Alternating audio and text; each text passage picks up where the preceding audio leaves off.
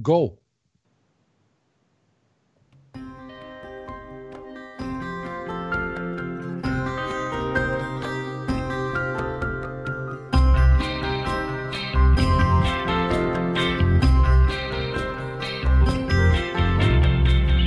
Hier ist Just Baseball, der deutsche Baseball-Podcast.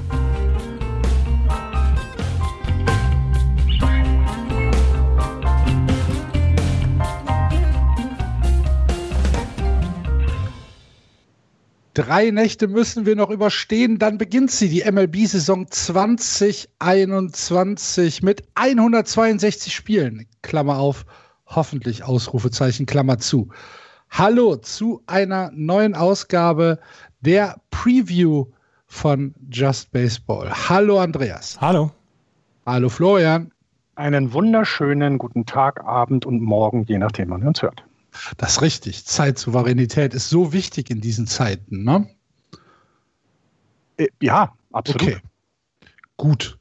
So, Donnerstag geht's los. Und äh, wie sehr freut ihr euch? Gibt es da irgendeine, gibt's eine Skala? Andreas, Donnerstag, erstes Spiel, äh, 10 nach 2 in der Nacht gegen äh, Baltimore.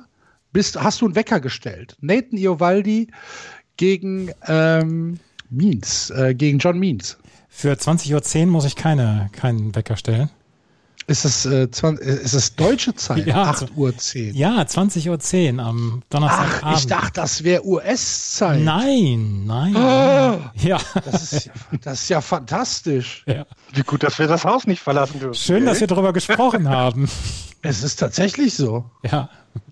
tolle Spiele, ey. Donnerstag. Ich habe mir toll, dann habe ich mir, dann habe ich mir falsche, falsche Notizen gemacht. Sehr schön. Ich dachte 10 nach 2 und dann äh, Samstag und Sonntag 10 nach 1 in der Nacht. Fünf, fünf der ersten sieben Spiele der Red Sox sind zu europafreundlichen Zeiten.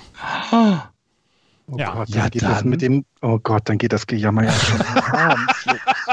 auf einer Skala von 1 bis 10 freue ich mich, ist das eine 13, eine solide 13, wie ich mich auf diese neue Saison freue. Ich kann es ich kann's wirklich nicht in Worte fassen. Ich habe bei dieser Saisonvorbereitung, habe ich jetzt so häufig über die letzte Saison gelesen und über die 60 Spiele und dass Leute nicht motiviert waren und dass das irgendwie alles doof war letztes Jahr. Ja, es wurde Baseball gespielt. Ja, es sind die Dodgers World Series äh, Gewinner geworden. Aber es fehlte irgendwas und es fehlte dieses komplette Spring Training, dieser Aufbau, dass man sich darüber austauscht, wer denn jetzt welche Position bekleidet und das fehlte mir alles und das habe ich jetzt alles in diesem Frühling bislang gehabt und deswegen freue ich mich unglaublich, unsagbar auf diese neue Saison und ich werde am Donnerstagabend werde ich so viel wie möglich gucken können und dann ist ja danach glaube ich noch Feiertag, das heißt man kann bis in die Nacht gucken und es ist einfach herrlich.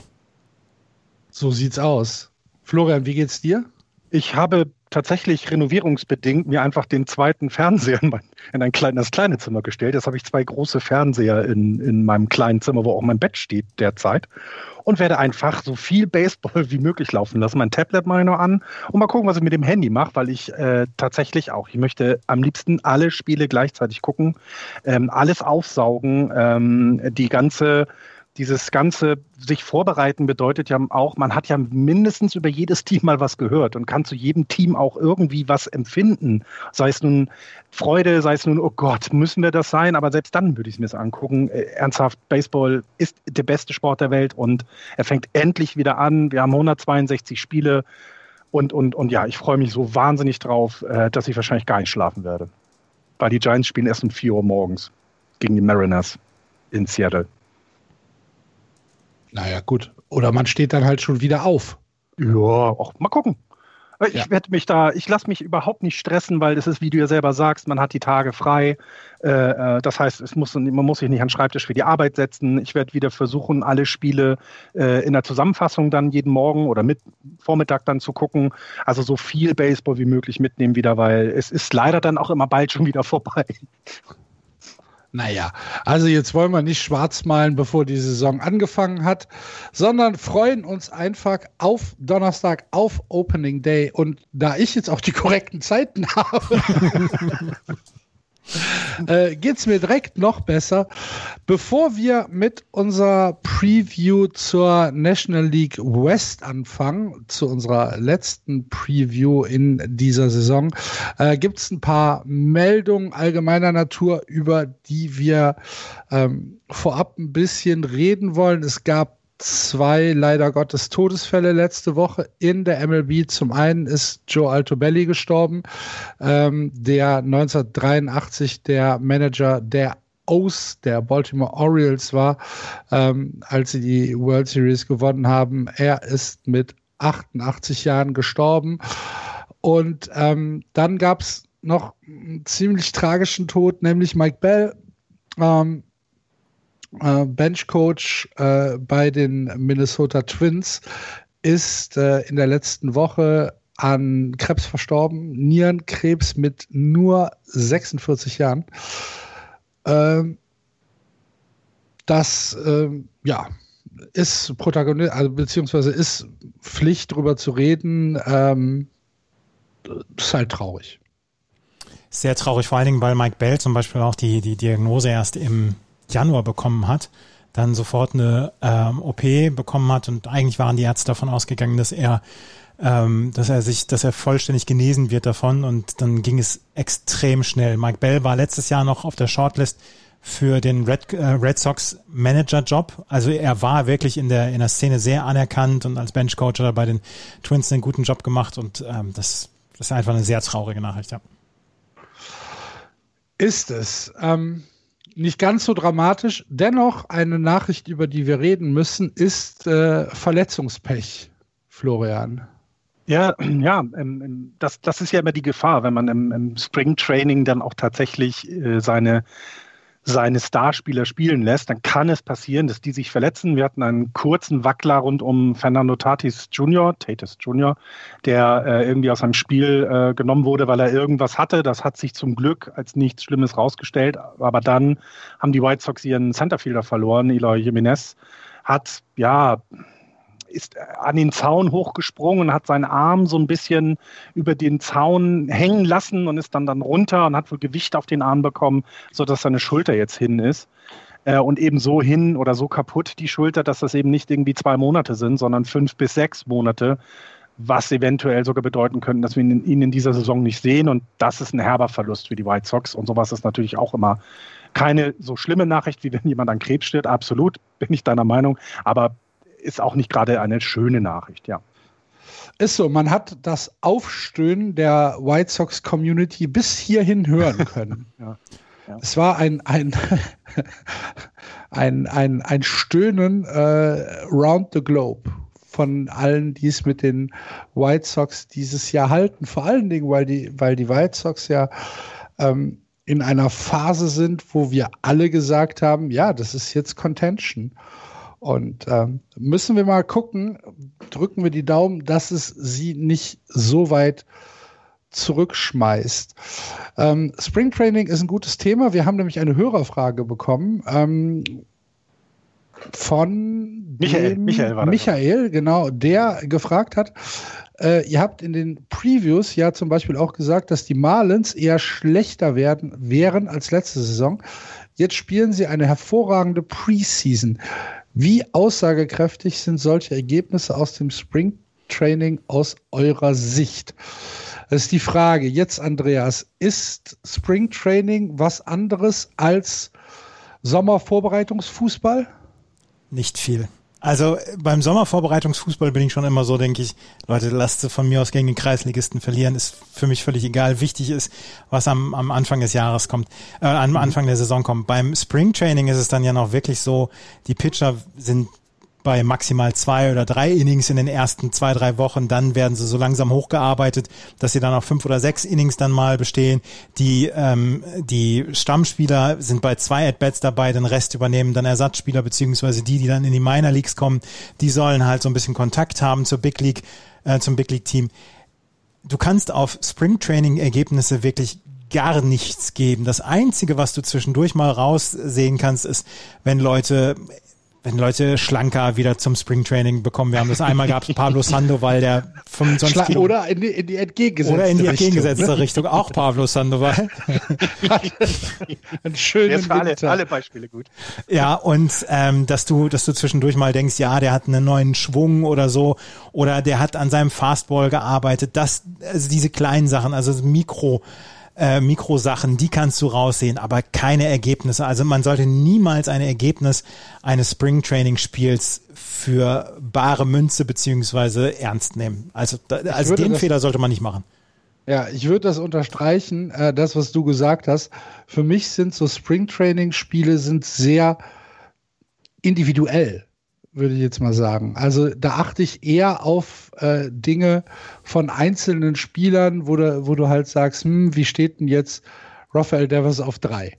So, hat er, wie ist sein Stand? Und hat er im Winter was getan? Oder wie ist, wie ist der Schwung? Ähm, dass da am Ende ein Ergebnis bei rauskommt, ob jemand gewonnen oder verloren hat, das ist fast egal, oder? Es gab in diesem, in diesem Springtraining gab es Unentschieden. Und wenn der, wenn die US-Amerikaner wirklich eins hassen, dann ist das, sind, ist das ein Unentschieden.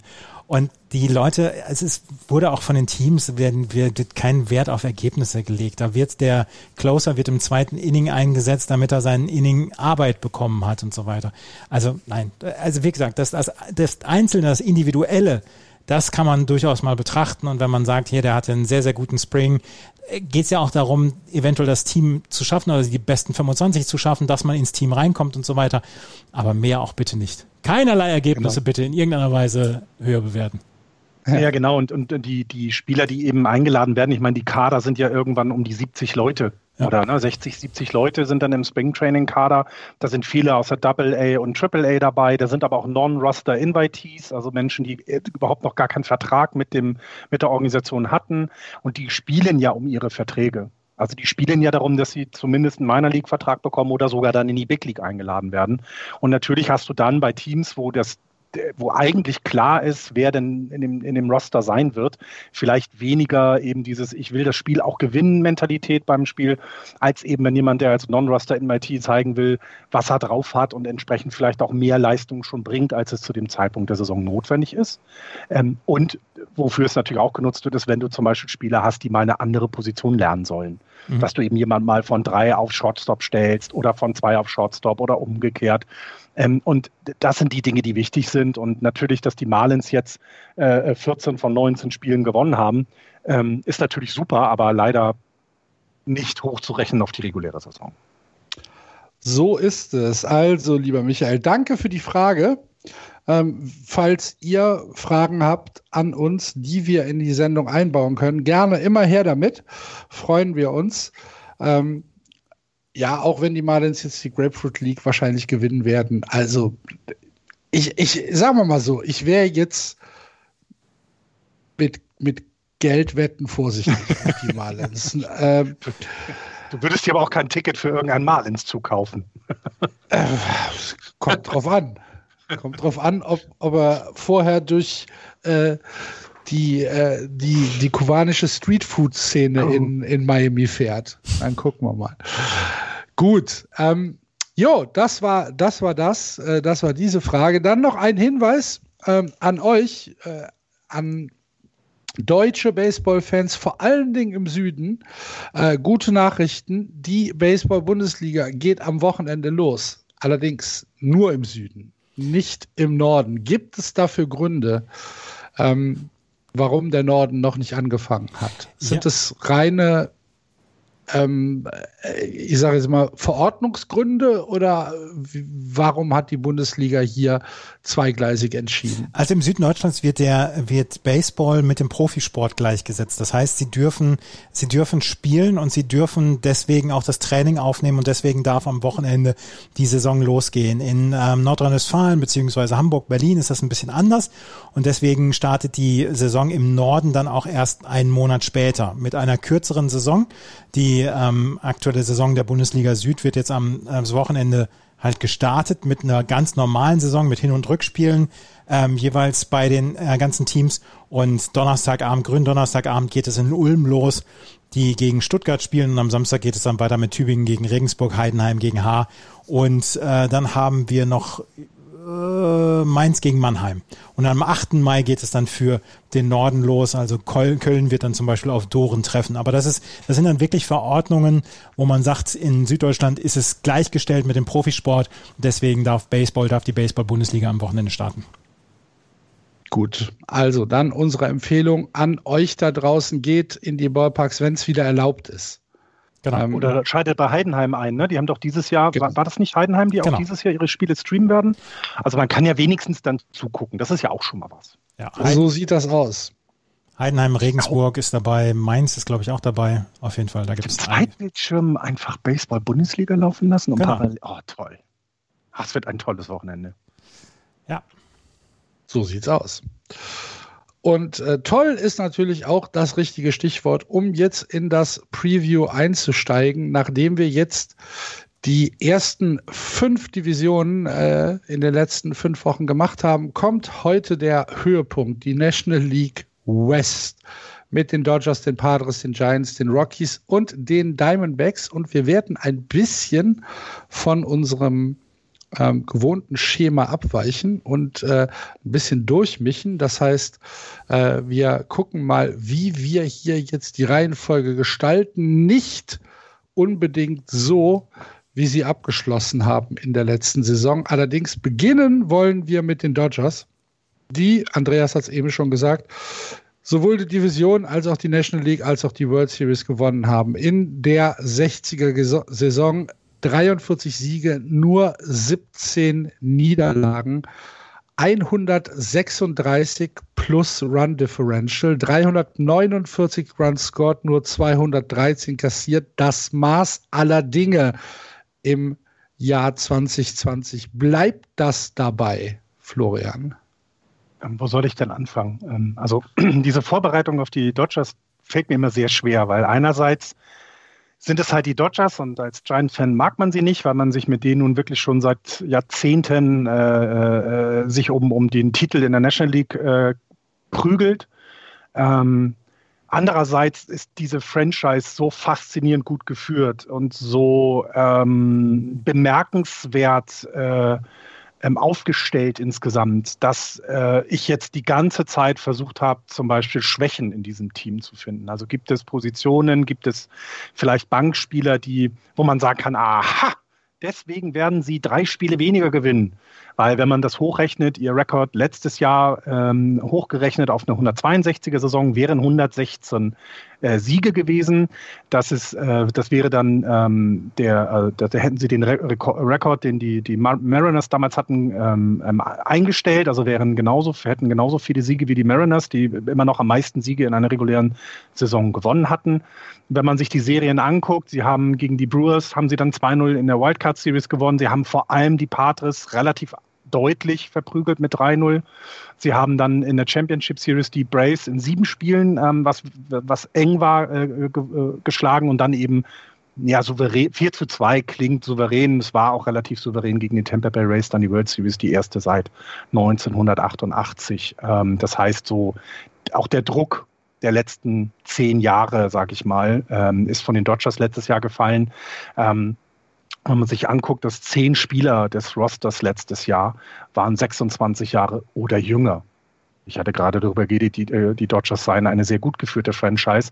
Es ist also nicht so, dass man quasi im, dass man junge Spieler aufgebaut hat und dann mit, mit erfahrenen Veteranen und kurzzeitigen Verträgen dieses dann aufgefüllt hat, sondern das Team wurde sehr, sehr gut aufgebaut. Die letzten ähm, acht Jahre haben die Dodgers ähm, die, die National League West gewonnen. Und wenn man sich überlegt, dass in den letzten acht Jahren, das muss man zurückrechnen, das war dann 2013, dass dann mindestens einmal aus dieser Division der World Series Liga kam, machen machen sie schon echt vieles richtig.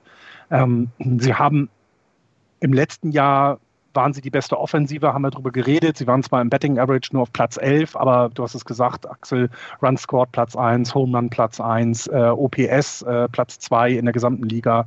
Ähm, das Starting Pitching das macht mir einfach nur Angst, weil letztes Jahr war das vom ERA, äh, vom Starting Pitching her das Beste und auch ja, im Relief Pitching halt das zweitbeste im ERA. Äh, ähm, ähm, das, das Whip jeweils Starting Pitching Platz 1 in der gesamten Liga, ähm, Relief Pitching das Platz äh, 1 in der gesamten Liga. Also es gibt, wenn man sich das auf allen Seiten des Balles anguckt, einfach keine Schwächen in diesem Kader.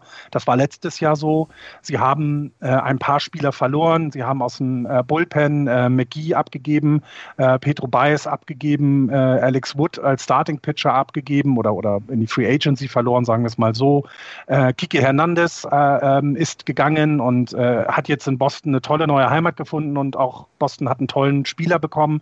Utility-Mann, der wirklich alles kann, offensiv wie defensiv. Das wird euch ja oder hat euch ja auch schon gefreut. Ähm, sie haben aber eben Justin Turner zum Beispiel ähm, nochmal wieder einen Vertrag gegeben über zwei Jahre. Sie haben Blake Trainen einen wichtigen Teil ihrer, ihres Relief-Pitching, ihrer Rotation gegeben. Jimmy Nelson hat einen Vertrag für ein Jahr bekommen. Und ja, das waren dann so die Kleinigkeiten, die sie gemacht haben. Dann haben sie sich überlegt, no, was müssen wir vielleicht noch tun? 162 Spiele. Clayton Kershaw wird nicht jünger, sonst ist unser Pitching, Starting Pitching sehr jung noch, was machen wir da? Ach, lass uns doch einfach mal den besten Pitcher der National League holen und haben sich ähm, Trevor Bauer einfach mal unter den Nagel gerissen. Trevor Bauer hat also die, ähm, die Rotation verstärkt. Das ist so, du überlegst dir in der Saison, ah, guck mal, so Kershaw wird immer älter, der ist immer noch ein hervorragender Pitcher, aber vielleicht hast du gegen ihn mal eine Chance und, und ähm, jetzt Walker Bueller, das alles klar, David Price kommt ja zurück, vielleicht hat der Schwächen, so dass du irgendwo versuchst, die anzugreifen und dann holen die sich einfach Trevor Bauer. Es ist so, das ist so wirklich mit dem nassen Lappen voll ins Gesicht schlagen, alle, die in der National League West ein Team haben, was nicht die Dodgers sind, weil die einfach sagen, nein, wir hören nicht auf. Natürlich haben wir die World Series gewonnen, aber der eine Titel, das war nur, das war nur der Anfang, liebe Kinder. Ähm, also die Rotation mal angesprochen. Ähm, es wird immer noch Clayton Kershaw auf 1 geführt, obwohl Walker Bueller ihm so ein bisschen den Rang abgelaufen hat in den letzten Jahren, ähm, was so quasi das Go, der Go-To-Guy, das Ace war. Also die Rotation 1, 2, 3 würde bedeuten Kershaw, Bauer, Bueller oder Bueller, Bauer, Kershaw, irgendwie so. Das ist beängstigend. Sorry, das ist da hast du Leute dabei wie Bauer, der äh, wahrscheinlich kein Zweier-ERA wie in dieser kurzen Saison bei den Reds jetzt ähm, werfen wird, aber der wird seine lockeren 190 Innings abreißen. Das heißt, der übernimmt Innings vom Bullpen, der kann eben, ja, der, der macht die besser. Also das ist ja das Schlimme. Die Los Angeles Dodgers haben sich trotz dem Verlust von Kiki Hernandez haben sich nicht, haben sich nicht verschlechtert. Ähm, unter anderem hiermit gesagt. Und wenn man bei normalen Teams sagt, ja, okay, dann hast du vielleicht eine Top 1, 2, 3 äh, Rotation. Das ist okay, das können auch andere Teams, damit können auch andere Teams glänzen. Aber dann, dann hast du ähm, mit Dustin May äh, zum Beispiel jemand in der Hinterhand, der letztes Jahr Rookie war, den du in die Starting Rotation packen kannst. Du hast äh, äh, Gonsolin, hast du, jetzt habe ich den Vornamen vergessen, muss ich nochmal schnell gucken, Tony, glaube ich, ne? Mhm. Tony Gonsolin hast du als weiteren jungen Pitcher, den du in die Rotation packen kannst. Julio, Julio Urias hat letztes Jahr schon World Series gepitcht, hat in der Saison gepitcht. Auch einen Pitcher, den du ohne weiteres den vierten Platz in deiner Rotation geben kannst und nichts lässt nach. Und dann kommt ja noch zurück David Price. Das darf man nicht vergessen. Der hat ja letztes Jahr ausgesetzt, weil er gesagt hat, das mit dem Covid, das ist mir alles zu gefährlich. Ich möchte mich davor schützen und ähm, eben zu Hause geblieben ist. Und der kommt zurück. Jetzt ist David Price nicht mehr der David Price äh, zu Zeiten der Boston Red Sox. Das wissen wir alles. Aber jetzt mal ganz ehrlich, wer hätte nicht von euch gerne auf dem fünften oder vierten Platz in der Rotation David Price? Der auch schon in den ganzen Berichten, weil natürlich alle davon ausgehen, dass er starten will, weil er ist ja ein Starting Pitcher. Nein, in den Berichten über ihn ist überall zu lesen, ja, dann gehe ich ins Bullpen, da mache ich halt Long Relief. Ist doch gar kein Problem. Ich bin hier in einem Team, ich bin ein Teamplayer. Ich spiele dann eben so, wie der Trainer mich einsetzt. Noch nicht mal irgendein faules Ei irgendwo im Korb. Nein, die Rotation ist, die können eine Sieben-Mann-Rotation machen und ich hätte vor jedem der sieben Pitcher, ich wüsste nicht, wie ich gegen den offensiv vorgehen soll. Das ist der, also diese Rotation ist bemerkenswert. So, und jetzt überlegen wir mal, jetzt wird Clayton Kershaw gesagt, pass auf, du kannst nur noch fünf Innings pitchen. Weil wir brauchen nicht in den Playoffs und wir haben gesehen in den letzten Jahren, dass wenn du so viele Innings gepitcht hast in der regulären Saison, dann bist du in den Playoffs etwas abgefallen. Du siehst ja auch selber, dass auf deinem Tacho nicht mehr 20 steht, sondern schon 30 und auch schon jenseits der guten 30. Mach einfach ein paar, Innings, ein paar Innings weniger. Also müssten sie eventuell mal ins äh, Bullpen gehen. Dieses Bullpen, ich, ich weiß nicht, was ich darüber sagen soll. Du hast im Bullpen Joe Kelly, der im Moment so als der Setup-Man für die letzten Innings gesehen wird. Ihr kennt den, äh, ähm, Joe Kelly, und wir kennen ihn auch, weil das ist ein wahnsinnig guter ähm, Relief-Pitcher. Du hast Brewster Grutterol, der ähm, ähm der einfach, der kann auch Closer spielen, ohne Probleme. Black Trinan wurde verlängert, ist auch jemand, der Closer spielen kann. Corey Knebel haben sie noch im, im, im, äh, im, im Long Relief dann. Äh, oder auch als Vorbereitung. Das ist völlig egal. Die können jeden dort reinschmeißen. Die können, die haben, die haben, die haben überhaupt keine Schwäche. Und das Einzige, wo ich sagen würde, da könnte es wackelig werden, und das sage ich schon seit mehreren Jahren, das ist Candy Jensen, der immer mal wieder schwächere Phasen in seiner Saison hatte und auch in den Late Innings, wenn er etwas unter Druck gesetzt wurde, ein bisschen gewackelt hat. Ja, aber sollte es wirklich so kommen, dass sein Fastball nicht mehr die Geschwindigkeit hat, was man jetzt so ein bisschen die Angst vor hat, dass er vielleicht eben die, die, die Zone nicht trifft, ja, dann wird er eben ins Relief-Pitching zurückgesetzt und dann kommt eben Black Trinan als Closer, Corey Knebel als Closer. Selbst Joe Kelly kann Spiele schließen. Ich kenne, also ich kann mir zwar wenig vorstellen, wann die Dodgers mal in die, überhaupt die Situation kommen, ein äh, äh, Spiel zu closen. Aber sollte das zu sein, haben sie halt einfach immer eine Waffe parat. Also es ist auch sehr gut durchmischt, muss man sagen. Sie haben in dieser Fünf-Mann-Rotation, die ich so meistens gelesen habe, von Bueller, Kershaw, Bauer, Price, Urias, haben sie halt drei Lefties und zwei Righties. Äh, Dustin May ist, glaube ich, Rechtshänder, Gonsolin, glaube ich, auch. Ähm, das heißt, die Mischung ist da auch ziemlich gut und es im Bullpen haben sie mit äh, Knebel und Gonzales Linkshänder. Das heißt, da wird es vielleicht sogar noch aus den, aus den, aus den AAA nochmal Leute geben, die hochrücken, wenn mal eine linke Hand gebraucht wird. Ähm, also auch, wie gesagt, das ist, was, was soll man da sagen? Also die Rotation, Bullpen, äh, Top of the Pops. Es gibt keine Mannschaft der gesamten MLB, die eine bessere Rotation und einen besseren Bullpen hat. Es gibt vielleicht äh, Teams, die bessere Clo Closer haben. Wir haben über die Brewers und Hader gesprochen zum Beispiel. Aber auch das können die, äh, können die Dodgers auffangen. So, und jetzt haben wir also ein Team, was wahrscheinlich, keine Ahnung, im Schnitt 0,7 Runs per Inning zulassen wird, weil sie einfach alles wegwerfen, was ihnen in den Weg kommt. Und dann geht es at bat. Und dann geht es los mit dem MVP der Saison 2021. Da lege ich mich fest. Mookie Betts wird eine so fantastische Saison spielen, ähm, dass äh, ich weiß, dass äh, zwei in diesem Podcast regelmäßig wieder weiter weinen werden, dass er nicht mehr bei ihnen ist, weil der Typ ist in der Höhe seiner Leistungs, äh, seine, seines, seines Schaffens. Er ist der beste Right Fielder der gesamten Liga. Mike Trout, ja, ist von das den Zahlen her meistens besser. Centerfielder ist er ja auch. Ach, ist ja Centerfielder. Stimmt, mhm. siehst du, guck mal, da war jetzt meine Ausrede. Ha, siehst du. Ähm, das heißt, Mookie Betts wird Lead-Off hitten und wird alles in Grund und Boden schlagen, was ihm sich in den Weg stellt, wird eine MVP-Saison spielen. Das Gute bei Mookie Betts ist ja auch, dass er ja nicht nur offensiv so gut ist, sondern auch defensiv.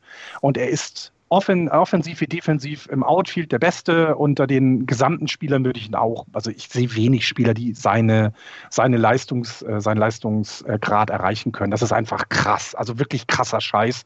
Und der ist unter 30. Das macht mir Sorge und der hat noch die nächsten zehn Jahre dort in, in, in, in, bei den Dodgers. Das heißt, den werde ich jetzt noch die nächsten zehn Jahre 19 Mal sehen und jedes Mal denken, scheiße, warum ich? Warum musste ich mir dieses Team aussuchen? Ähm, wenn wir mal das Outfit uns weiter angucken, auch offensiv, dann haben wir danach noch Cody Bellinger. 25 Jahre oder wird 26, jetzt von den Dodgers auch gedraftet. Äh, der war kurz davor, vor zwei Jahren, glaube ich, war er relativ nah, den MVP zu gewinnen, wenn ich mich recht entsinne. Ihm wird sogar eine bessere Saison äh, projected als Mookie Betts offensiv. Der steht dann im Centerfield. Im Leftfield hast du AJ Pollock. Jetzt würde ich mal sagen, jetzt hast du das erste Mal eine kleine Schwäche in diesem Team. Der ist nämlich schon 33. Er, das ist ein Top-Outfielder, äh, kam, äh, war original mal bei den Arizona Diamondbacks. Ich meine, der ist ja als Free Agent ist er dann gekommen vor zwei Jahren. steht an Platz 7 der Lineup, wenn man sich das anguckt, ist also wahrscheinlich nicht der alles aus dem Stadion rausschlagen wird, aber es werden ihm 25 Home Runs projected. Dankeschön. Weitermachen bitte. Das heißt, das Outfield ist Wahnsinn. Der, der, absolute Wahnsinn. Im Infield fangen wir mal mit der Catcher-Position an und da kann man vielleicht anfangen, das erste Mal zu reden, da sind die Dodgers jetzt vielleicht nicht allerbest besetzt. Ähm, das ist jetzt wirklich Cherry-Picking. Also hier, wie heißt das? Also ich versuche auf ganz hohem Niveau Schwächen zu finden. Es wird halt im Moment noch, es ist halt nicht klar, ob Will Smith der, der Everyday Starting Catcher ist, weil man, äh, weil er offensiv ist er definitiv der bessere der Catcher. Also aus dem Barnes ist noch in der, in der äh, Verlosung, aber er ist defensiv nicht ganz so gut. Und man geht auch davon aus, dass zum Beispiel Clayton Kershaw meistens aus dem Barnes hinter der Platte haben wird, weil er ihn dann eben eher braucht. Das heißt, hier ist es eventuell so, dass dann ein kleiner Leistungsabbruch zu erwarten ist, sollte aus dem Barnes dann an der Platte stehen und offensiv ähm, zum Zuge kommen. Und defensiv weiß man bei Will Smith eben nicht, okay, entwickelt er sich noch weiter, der ist halt auch erst 26, gedraftet übrigens von den LA Dodgers. Ähm, also da könnte man das erste Mal so ein klein wenig Schwäche sehen. First Base haben sie Max Muncy. Ich hasse diesen Typen, der sieht für mich so richtig wie so ein Dodgers-Spieler auf. Top First Baseman, defensiv wie offensiv. Ähm, überhaupt kein Problem. Ähm, du kannst halt, äh, äh, wenn du über die Position dir einen Gedanken machst, ähm, hatte ich mir was aufgeschrieben zu Max Muncy, dass du vielleicht noch Beatty mal aufstellen kannst. Also äh, Matt Beatty ist ein ähm, Utility Man, der aber auch dann First Base spielen kann. Aber Max Muncy hat auch in den Playoffs jetzt bewiesen, ähm, dass, dass er es kann, dass er es drauf hat und der wird die meiste Zeit dort an äh, First Base stehen. Ähm, da machen wir uns keine, keine Sorgen auch, aber auch das, er ist etwas weiter hinten in der Lineup, was nicht heißt, dass er schlecht ist. Äh, projected für ihn sind 30 Home Runs als Beispiel. Ähm, aber ich habe es gerade als Schwäche gesehen. Ne? Ich bin auch der verrückteste Typ auf diesem Planeten. Du hast ähm, auf der Second Base hast du entweder Gavin Lux, ähm, auch einen jungen Mann, den die Dodgers gedraftet haben, ähm, dem mit 23 Jahren eine ganz, ganz große Karriere vorgesehen wird, auch auf der Second Base. Ähm, man könnte sich aber überlegen, dass dort vielleicht auch wieder Chris Taylor spielt. Also die werden sich da wohl wahrscheinlich abtauschen. Gavin Lux muss sich noch beweisen in der Big League. Der ist eben noch nicht ganz so weit, aber es würde auch nicht einen, ähm, einen Schritt zurück bedeuten, wenn dann zum Beispiel ähm, meinetwegen auch äh, Chris Taylor an die Second Base kommt. Chris Taylor ist eben 30 Jahre alt, wesentlich erfahrener und auch von dem erwartet man, ähm, dass der offensiv einfach da weitermacht, wo er es die letzten Jahre gemacht hat. Ähm, Third Base dann ja, Justin Turner, da war es lange, lange, lange nicht klar, ob er überhaupt einen neuen Vertrag bekommt. Er hat ihn jetzt bekommen, zwei Jahre für 32 Millionen. Justin Turner ist jemand, den möchte auch jeder in seinem Team haben. Also man hat so die Bilder gesehen in den letzten Jahren immer, dass wenn es bei dem Team so ein bisschen geruckelt hat, wir hatten hier die Thema mit, ja, wie ist der Outfielder noch? Der Verrückte. Oh. Na, der immer den, den Cut-Off-Man überworfen hat. Himmel, Herrgott. Ja, Hilf Puig. mir doch mal. Yasser Puig. Puig, genau, Yasser Puig, äh, der äh, auch da äh, zu dem Team gehörte, die ihn damals so ein bisschen einnorden sollten, die so gesagt haben, komm, ähm, wir sind eine Profimannschaft, bitte verhalte dich auch so. Also das, der ist für das Team für den Team Spirit sehr wichtig, ist mit 36 Jahren denn der auch älteste im gesamten Kader. Ähm, von dem erwartet man jetzt offensiv nicht so viel, aber insgesamt ist er sehr wichtig, steht in der Hot Corner an der 3. Ähm, ja, es man kann sich auch gut vorstellen, dass den Evan Rios ähm, da mal Zeit bekommt, äh, um, um ihm ein bisschen Pause zu geben. Ähm, wer nicht mehr weiß, wer Justin Turner ist, Justin Turner war der ähm, sechsten Spiel der World Series mit Covid äh, äh, vom in, äh, aus dem Spiel genommen wurde und bei den Feierlichkeiten dann ohne Maske wieder auf dem Platz saß. Sympathischer Kerl, aber er ist auch ein Dodger. Nein, ähm, nein. Das wollte ich sein lassen. Also das, da haben wir auch vielleicht in der Lineup so ein bisschen ab, ablassende Qualität, aber Justin Turner ist immer noch in der Lage, einen vernünftigen Average zu betten und vor allem dann, ähm, der ist im Cleanup-Spot auf drei gesetzt. Der kann dann auch die Leute nach Hause bringen. Also vorher Betts und Sieger werden wohl davor kommen. Und dann entsprechend ähm, ja, das reinholen. Und wenn ich schon über Corey Seager spreche, auch wieder gedraftet von den Dodgers, ein fantastischer Shortstop nach Nolan Arenado, mein Lieblings-Shortstop. Rede ich denn heute? Ähm, auch dem, na, das, ich finde bei ihm auch keine Schwächen. Das ist ein, auch in der Offensive wirklich, wirklich guter. Ähm, der, der, ist in der Lage, auch in Richtung 300 äh, zu schlagen. Ähm, ihm werden dieses Jahr auch 30 Homeruns zugeschrieben in der Projection. Also auch hier werden wir wieder offensiv einfach so viel Power haben. Ähm, und ich weiß nicht, wo da wirkliche große Lücken sind in dieser Lineup. Ähm, das passt alles zusammen. Sie haben im dann so viele Utility-Spieler dann auf der Bank. Also ich hatte angesprochen Matt Beatty. Sie haben noch äh, Zach McKinstry dabei, der auch eben Infield und auch Outfield mal spielen kann. Ich hatte Chris Taylor und Edwin Rios angesprochen. Das heißt, äh, hier werden wir definitiv mal Wechsel auch sehen, dass eben Spieler mal Pause bekommen. Wir haben ja, soweit man es weiß, bisher kein Designated Hitter in der in der National League. Ähm, das heißt, dass Justin Turner, damit er offensiv auf dem Platz sein kann und auch defensiv eben ähm, dann äh, wohl eben nicht als Designated Hitter kommt. Aber auch das kann man sich überlegen. Max Manzi kannst du, der hat letztes Jahr gespielt, kannst du das auch machen und eben dann ähm, BT auf die Eins. Also die Optionen sind dann da. Ähm, und ich, also wie soll ich das sagen? Ich habe einfach Angst vor diesem Team. Dieses ich habe selten, also ich, ich weiß nicht, in meiner, in meiner Karriere habe ich schon wie viele gute Teams in meiner Baseballkarriere gesehen. Also die 98er Yankees ähm, waren schon das Maß aller Dinge, waren ja auch die letzten, die dann den Titel mal verteidigt hatten. Und die Dodgers haben die ganz große Chance, dieses Jahr den Titel zu verteidigen. Sie sind das Nonplusultra, sie sind das Team to beat. Das waren sie in den letzten Jahren in der National League West sowieso aber auch in der National League sind sie es wieder. Ähm, ich sehe kein Team aus der National League, was sie in, im Zuge, äh, also auf dem Weg zu den World Series aufhalten kann. Und dann ist es wie immer, da muss man gucken, wer da auf der anderen Seite kommt, äh, aus der American League. Und dann wird es äh, auch hier wieder, ja, ja, dann es, gilt es, den Titel zu verteidigen. Ich traue, also ich habe es im Chat immer wieder geschrieben, ich weiß nicht, wie die Dodgers mehr als 50 Spiele verlieren sollen. Ich habe, ich finde nichts, wo ich sagen kann, die ruhen sich aus oder die, die, die, die lassen vielleicht mal eine Woche gegen die Rockies so ins Land ziehen, drei Spiele und danach gegen die Diamondbacks und dann bist du da irgendwo in der Wüste und hast keinen Bock. Das sehe ich nicht, weil sie haben mit Dave Roberts auch dazu dann dummerweise ja noch einen besten, einer, einer der besten Tra Trainer dieser gesamten Liga. Also das ich und ich höre dann jetzt auf, weil so viel positiv über die Dodgers, ich muss mir gleich erstmal meinen Mund auswaschen gehen.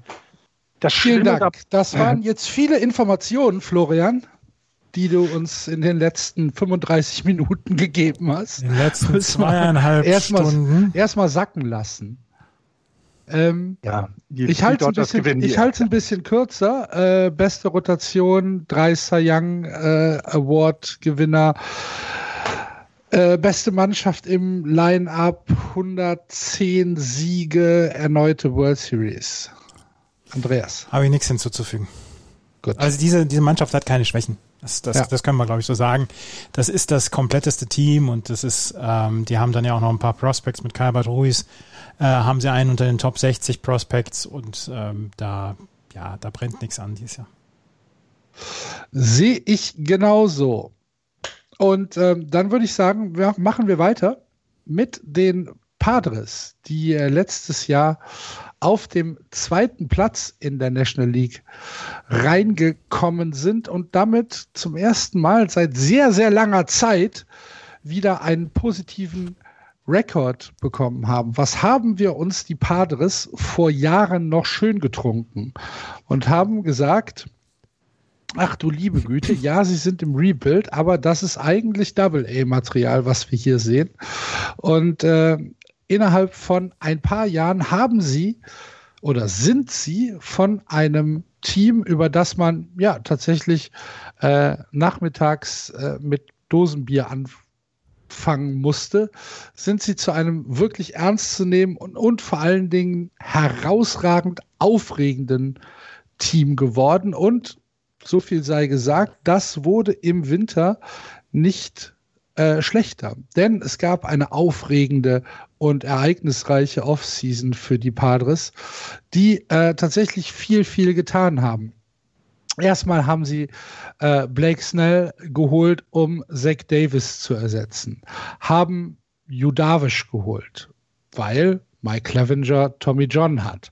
Ähm, das sind mal so die beiden äh, groß, größten Deals. Aber es waren noch ein paar andere Deals dabei, die auch tatsächlich Erwähnung finden müssen. Joe Musgrove haben sie aus Pittsburgh geholt. Sie haben äh, Keon Kehler geholt. Sie haben Mark Melanson geholt, um ihren Bullpen äh, ein bisschen aufzupimpen, nachdem Trevor Rosenthal und Kirby Yates in die Free Agency äh, rausgegangen sind. Und sie haben tatsächlich mittlerweile, man kann es so sagen, nicht vergleichbar mit den Dodgers. Das haben wir, glaube ich, eben herausgestellt bekommen, dass äh, die Dodgers über diesen Dingen stehen. Aber sie haben MLB-weit mittlerweile eine, äh, ja, eine eine Top-Rotation und ähm, ein, ein sehr, sehr gutes Pitching. Ähm, das alles kommt nach einer Saison 2020, die für die Padres eine unglaublich wichtige war. Man musste nach dem größten Vertrag, der in der Vereinsgeschichte jemals abgeschlossen wurde mit Benny Machado und ganz, ganz vielen aufregenden jungen Talenten, ähm, die sie halt hatten, musste man beweisen, kann man mit dieser Mannschaft gewinnen? Kann man mit dieser Mannschaft in die Playoffs kommen? Sind wir mittlerweile so gut aufgestellt, dass es passiert?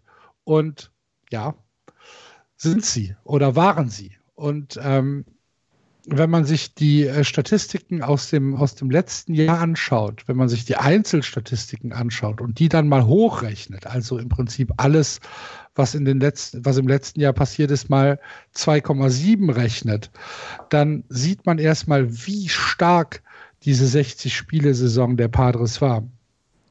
Tatis also Fernando Tatis Jr., ähm, war auf dem Weg für 46 Home Runs und 30 Steals.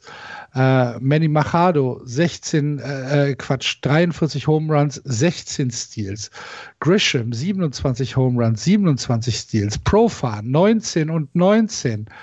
Ähm, Tommy Farm hatte zwar nur 31 Spiele, aber ähm, hat auch unglaublich gute Statistiken auf den Tag gelegt. Und wenn man das alles hochrechnet auf dieses Jahr und wenn man sich das Line-up anschaut und wenn man sich die Rotation anschaut, dann sind die Padres einfach eines der aufregendsten Teams in der gesamten Liga.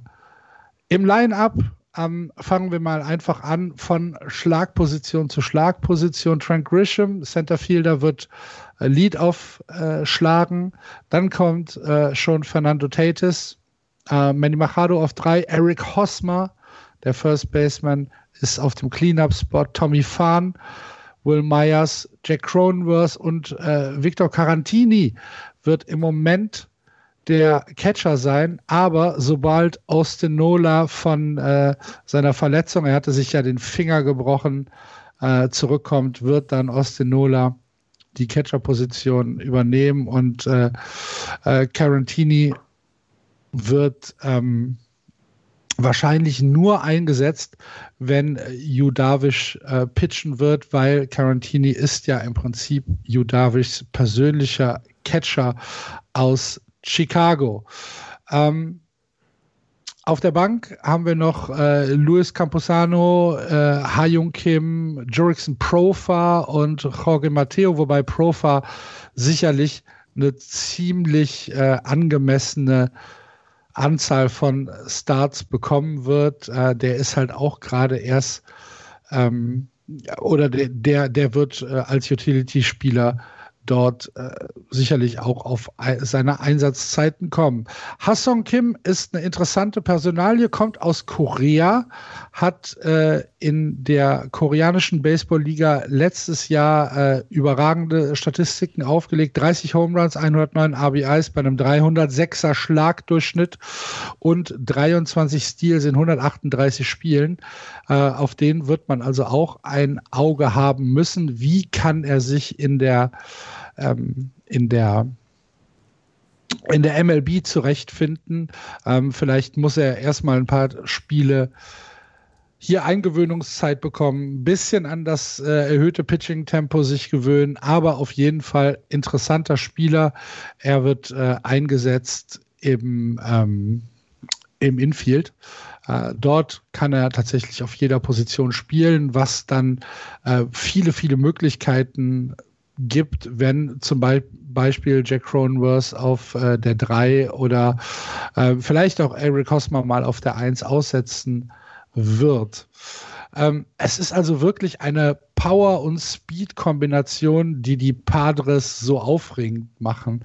Ähm, was man, was man halt auch herausstechen muss in diesem Team, ist die Jugendlichkeit, die Frische, die dieses Team hat. Es sind keine abgehalfterten Leute dabei. Es sind keine Leute in Anführungsstrichen dabei, die alt sind und die ähm, jetzt auch in Gefahr geraten, schnell alt zu werden, wo du sagst, ah, der steht im Herbst seines Lebens, der gibt noch äh, eine Saison und dann ist es weg.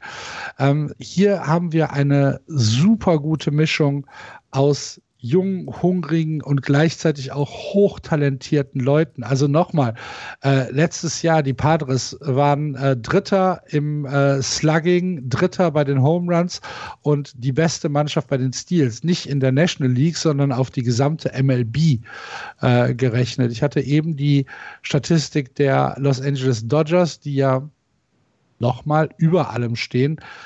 Die Padres waren relativ nah dran, relativ in Anführungsstrichen. Sie haben 325 Runs gescored, die Dodgers 349 und sie haben 241 Runs kassiert.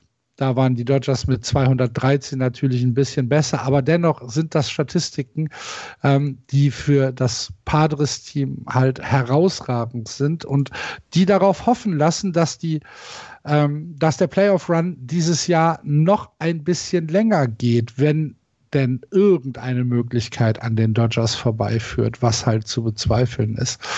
Aber ähm, eins nach dem anderen, erstmal die reguläre Saison beenden.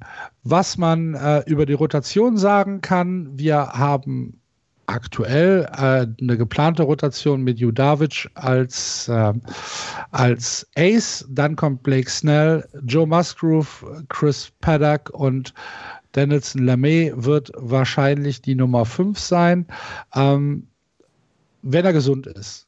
Ähm, da muss man, muss man halt äh, drauf ab, abwarten, wie gesund ist. Er hatte sich ja am Ende der letzten Saison am Ellbogen verletzt. Und es ist tatsächlich möglich, dass er im Moment noch die Saison auf der Injury List beziehungsweise doch Injury List heißt es ja mittlerweile, äh, auf der Injury List beginnt. Aber ähm, sobald er dann gesund ist, ähm, wird er den Spot übernehmen. Wenn nicht, wird ähm, ähm äh, Adrian Moreno in die Starting Rotation gehen und dort als fünfter Starter beginnen. Im Bullpen äh, Closer ist Emilio Pagan, Setupman Drew Pomeranz und der eben angesprochene Mark Melanson. Das ist gut. Das ist ähm, das ist gutes, solides Pitching. Da gibt es nichts, wo man jetzt irgendwie sagen muss, wir müssen uns verstecken. Ach du liebe Güte, äh, hier können wir nicht mithalten. Auch äh, die Middle Reliever, Pierce Johnson, Kion Kehler, Tim Hill, ähm, das ist alles okay, das ist alles solide. Es hat nicht die Qualität der Dodgers, ja. Aber niemand in der Liga hat die Qualität der Dodgers.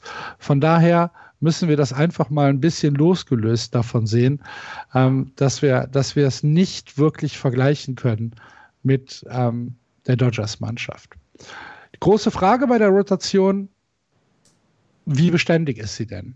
Ähm, Judavic hatte einen großartigen Lauf, ähm, nachdem er endlich mal gesund wurde und vollständig gesund wurde und seine, ähm, seine technischen Probleme. Also er hat ja Probleme mit der, mit der Wurfmechanik. Ähm, die äh, hat er 2019, waren die relativ eklatant zu sehen. Daran hat er gearbeitet und die sind überwunden. Und äh, letzte Saison hat er fast einen Cy Young äh, gewonnen. Er ist äh, Vize geworden, also Runner-up.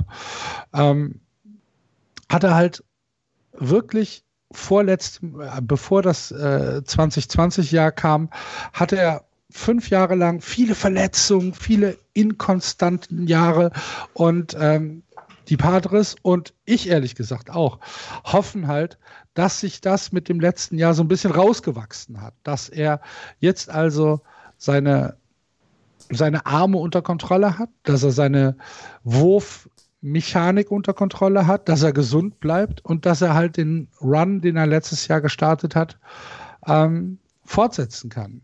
Blake Snell ist äh, auch so ein Kandidat, wo man sagen muss, ja, der hat zwei Seiten, aber äh, Blake Snell hat ja auch schon Cy Young gewonnen. Blake Snell hatte letztes Jahr eine super Saison, aber er hat halt auch die Liste der meisten Wild Pitches in der Liga angeführt.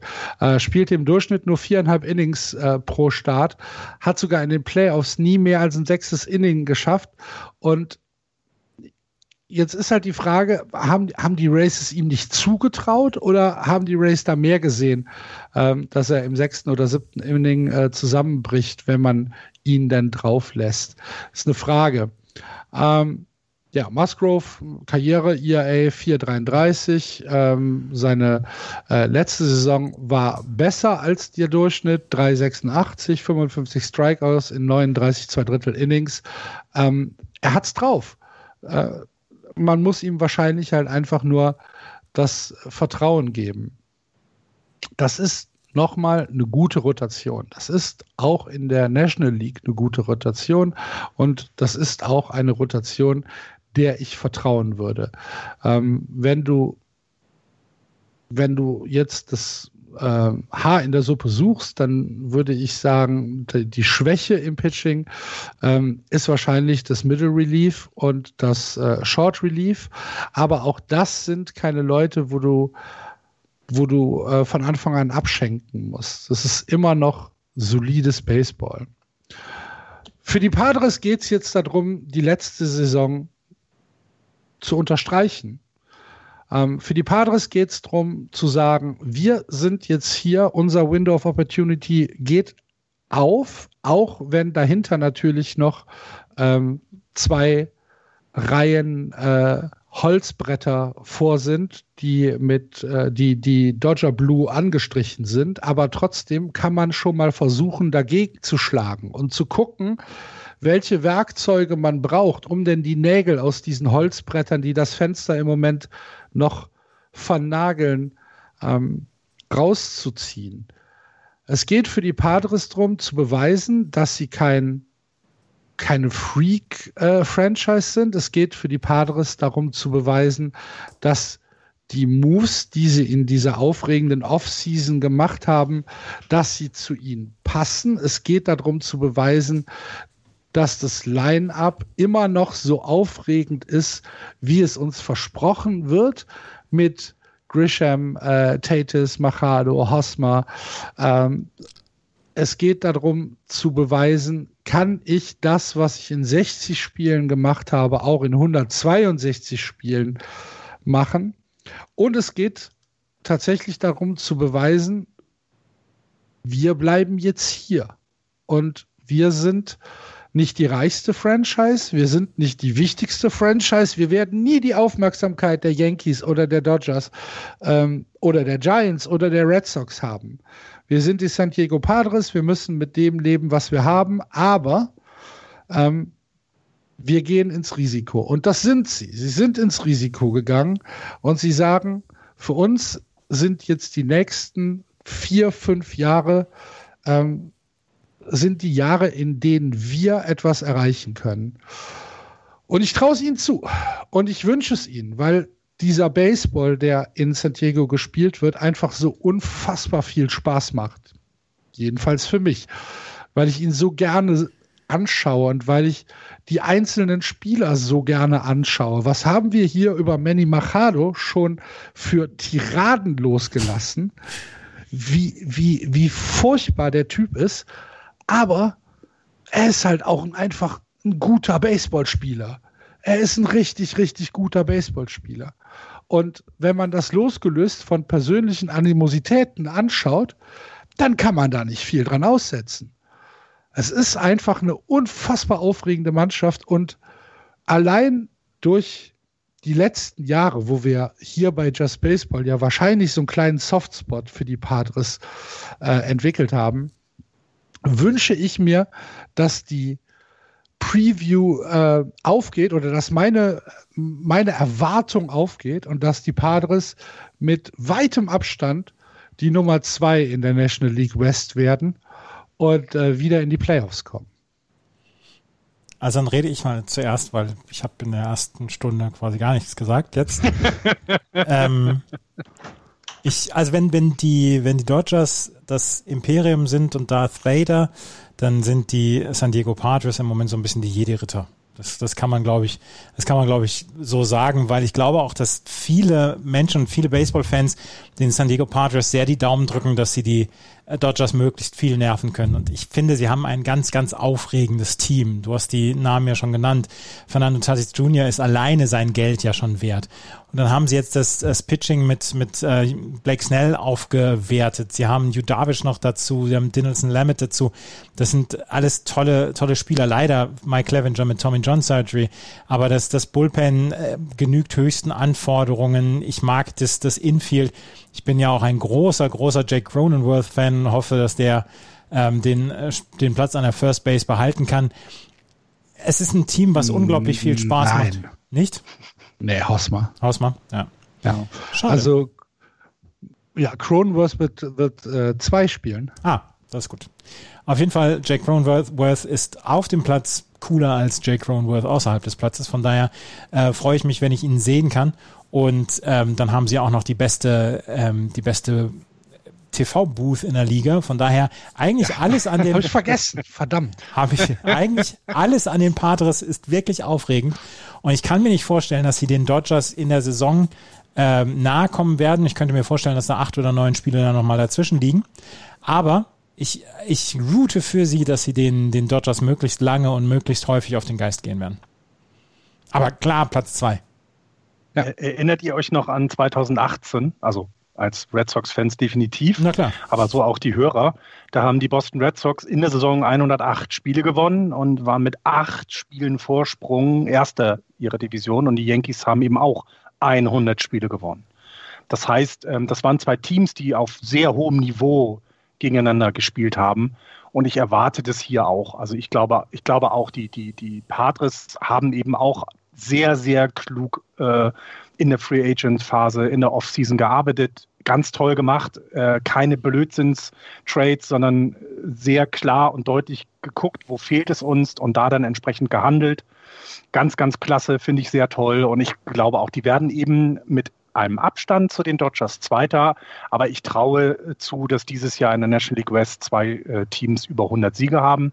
Äh, und das wird toll. Und vielleicht noch mal eine Sache, die ähm, äh, mir in der Vorbereitung ist. Äh, Tommy Pham hattest du angesprochen. Tommy Pham wurde letztes Jahr in San Diego ähm, mit Messer attackiert. Im Oktober. Der ist überhaupt erstmal nur froh, wieder zu spielen. Also so, wie er das jemals gesagt hat, soll auch ein Top-Team-Kamerad sein, sagen seine Leute alle. Gut, sagt man in der Regel über sich. Aber das will nicht sein. Also auch hier wieder eine Geschichte, die du gerne liest, dass das jemand einen schrecklichen Vorfall hatte und äh, ins Springtraining kommt und wieder spielen kann und wieder äh, seine Leistung wohl auch weiterbringen kann, obwohl das alles so schrecklich war. Und das auch wieder etwas neben diesem äh, fantastischen Spieler Tatis Jr. hast du auch solche Geschichten da. Ja, wird ganz toll, freue ich mich drauf. Jedes Spiel wird ein Highlight von denen. Slam Diego, äh, ich weiß nicht, zwei Grand Slams hat Tatis Jr. In der, in, im, im Springtraining ein. Also die machen da weiter und das wird toll. Freue freu ich mich drauf. So sieht das aus. Und äh, damit Andreas jetzt mal ein bisschen Redeanteil bekommt hier bei uns, ähm, werden wir die Reihenfolge ein bisschen aufbrechen und äh, nicht mit den San Francisco Giants weitermachen, sondern mit den Colorado Rockies, die letztes Jahr auf dem vierten Platz gelandet sind. 26 Siege und 34 Niederlagen. Warum wird das dieses Jahr besser, Andreas? Oder Ähm, wird es überhaupt Nein, besser? nein, nein, nein, nein, nein, nein, nein, nein. Es wird, es wird nicht besser. Es wird nicht besser. Die Rockies 2018 zur Vorbereitung haben wir noch drüber gesprochen. Habe ich damals auch gesagt, heißester Scheiß der Liga. Und sie haben Trevor Story und sie haben Charlie Blackman und sie haben ein ordentliches Pitching und sie haben Nolan Arenado.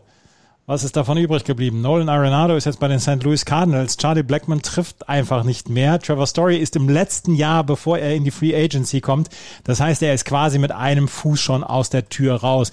Das Pitching hat im letzten Jahr nur zu Teilen überzeugen können und sie haben dann auch noch den hitterfreundlichsten Ballpark der Liga. Sie haben letzte Saison kaum Home Runs geschlagen, nicht mal zu Hause. Sie waren auf Platz 22 oder 23 in Home Runs im letzten Jahr. Eigentlich ist wirklich, wirklich, wirklich alles, alles finster in Denver. Und ähm, das ist so schade, weil eigentlich haben sie eine ganze Menge an Spielern und eine ganze Menge an Voraussetzungen gehabt, um daraus eine wirklich bemerkenswerte Franchise werden zu lassen. Sie haben diesen Standortnachteil Denver der in 1000 Meter Höhe ist oder in einem Meile, einer Meile Höhe ist, wo sie, ähm, wo sie darauf achten müssen, dass der Ball halt mit einem, mit einem Luftzug quasi schon aus dem Stadion raus ist. Das ist halt hier großer Standardnachteil, aber sie haben es eigentlich ganz gut geschafft. Das Problem ist, sie schaffen es jetzt nicht mehr. Ähm, vorweg, die Colorado Rockies dürfen knapp 50 Prozent an Fans ins Stadion lassen ab Donnerstag. Sie haben ihren Home-Opener gegen die Dodgers am 1. April jetzt am Donnerstag und äh, werden 42,6 äh, Prozent, also 21.000 Zuschauer zulassen können.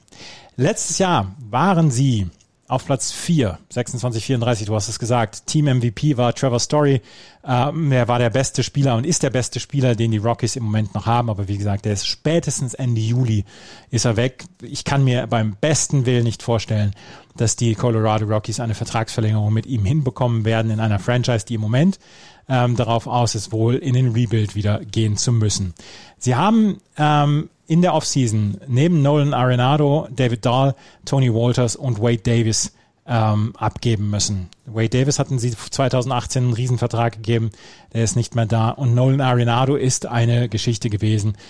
Sie haben sich wegen der Kosten von ihm getrennt und ich meine, als, als Red Sox-Fan hat man letztes Jahr sehr viel blutende Herzen gehabt ähm, mit Mookie Betts, dass der gegangen ist und das macht man einfach nicht. Und einen ähnlichen Move haben die Colorado Rockies mit Nolan Arenado gemacht. Wer Nolan Arenado schon mal gesehen hat, wie er die Third Base verschönert, wie er die Third Base mit seiner Anwesenheit beglückt, der weiß, wovon ich spreche. Nolan Arenado ist einer der besten Third Basemen, offensiv wie defensiv. Und dass er für einen Apfel und ein Ei, für zwei Tüten, zwei Tüten Nüsse abgegeben worden ist. Also, ja, der Gegenwert war ganz okay. Trotzdem der Gegenwert zu Nolan Arenado wird nicht erreicht. Das ist, das tut sehr, sehr, sehr weh. Austin Gomba, Eliuris Montero, Tony Losi, Matteo Gil und Jake Sommers sind für ihn gekommen. Ähm, Sie haben in der Free Agency haben sie noch Greg Bird geholt, Derek Rodriguez und CJ Cron, alle auf Minor League Contracts. Sie haben seit 2019 keinen einzigen Major League Vertrag mehr vergeben in der Free Agency. Sie haben per Trade welche bekommen, sie haben Verträge verlängert, sie haben Leute aus den Minors hochgezogen, aber sie haben dann seit 2019 haben sie keinen einzigen Spieler mehr einen Major League Vertrag gegeben. Greg Bird, Derek Rodriguez, CJ Cron könnten alle drei könnten tatsächlich äh, ins Big League Roster am Donnerstag reinkommen. Ähm, das, äh, das würde dann halt auch noch aufgewertet werden. Ich habe es eben gesagt, 22. in Total Home Runs 2020 kannst du einfach nicht machen, wenn du in drei Kilometer Höhe bist und einfach die Bälle aus dem Stadion schlagen kannst. Dann kannst du nicht auf Platz 22 sein, wenn du die Hälfte deiner Spiele in so einer Höhe ähm, ausführst, durchführst.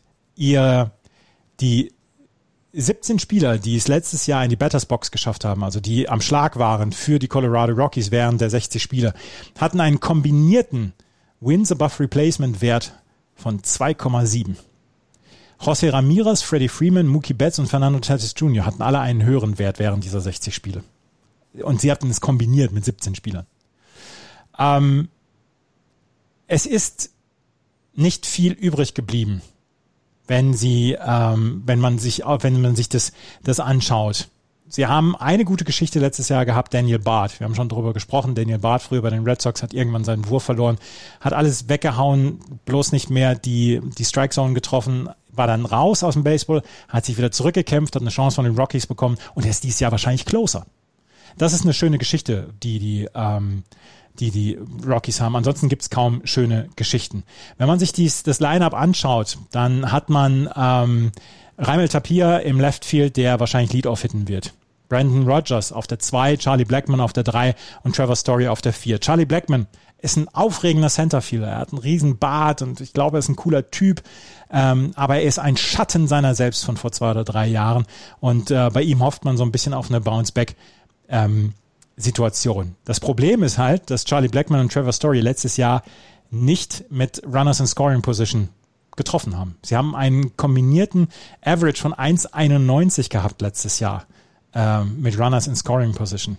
Sie hatten allerdings auch Lowell Arenado, der kaum getroffen hat, mit einem 1,75er ähm, Betting Average in diesen Situationen, also in, in diesen Situationen mit Runner on Second, mindestens Second Base. Ähm, also Charlie Blackman, Trevor Story, Middle of the Lineup, dann kommt Ryan McMahon, der auf der Third Base stehen wird und die Position von ähm, Nolan Arenado beerben wird. Josh Fuentes, Sam Hilliard und Elias Diaz auf der Catching-Position, der auf der neuen bettet. Das ist alles nicht aufregend. Das ist alles, es ist alles, es riecht eher etwas muffig, was das angeht. Wie gesagt, es gibt noch die eine oder andere Geschichte. Charlie, äh, Charlie Blackman wird dieses Jahr wahrscheinlich im Right Field stehen, Sam Hilliard im Centerfield, aber äh, Charlie Blackman kann immer mal wieder Highlight-Plays haben, sowohl offensiv als auch defensiv. Trevor Story ist ein wunderbarer Shortstop, wirklich ein wunderbarer Shortstop, aber kaum ein, ist ein Team in Contention in diesem Jahr und auf der Shortstop-Position ein bisschen, ein bisschen ähm, mit Nachholbedarf ausgerüstet, beziehungsweise auf einer Position wie Shortstop äh, unterbesetzt, dann werden sie sich um Trevor Story kümmern, der zum Ende der Saison Free Agent wird und der sich nächstes Jahr die, die Clubs aussuchen kann. Von daher bis Ende Juli spätestens. Wir haben noch äh, auf der Bank werden wir für die First Base wahrscheinlich CJ Cron haben. Wir haben Jonathan Diaz fürs Outfield. Ähm, Dom Nunez als Ersatzcatcher und Chris Owings fürs Infield. Die Rotation. Ähm, von den Namen her äh, denkt man sich, ach Mensch, das ist ja eigentlich eine alteingesessene Rotation, das könnte was werden. Hermann Marquez, Kyle Freeland, Antonio Sensatela, John Gray und Austin Gomber. Das Problem ist, Hermann Marquez wird höchstwahrscheinlich jetzt der Opening Day Pitcher am Donnerstag sein.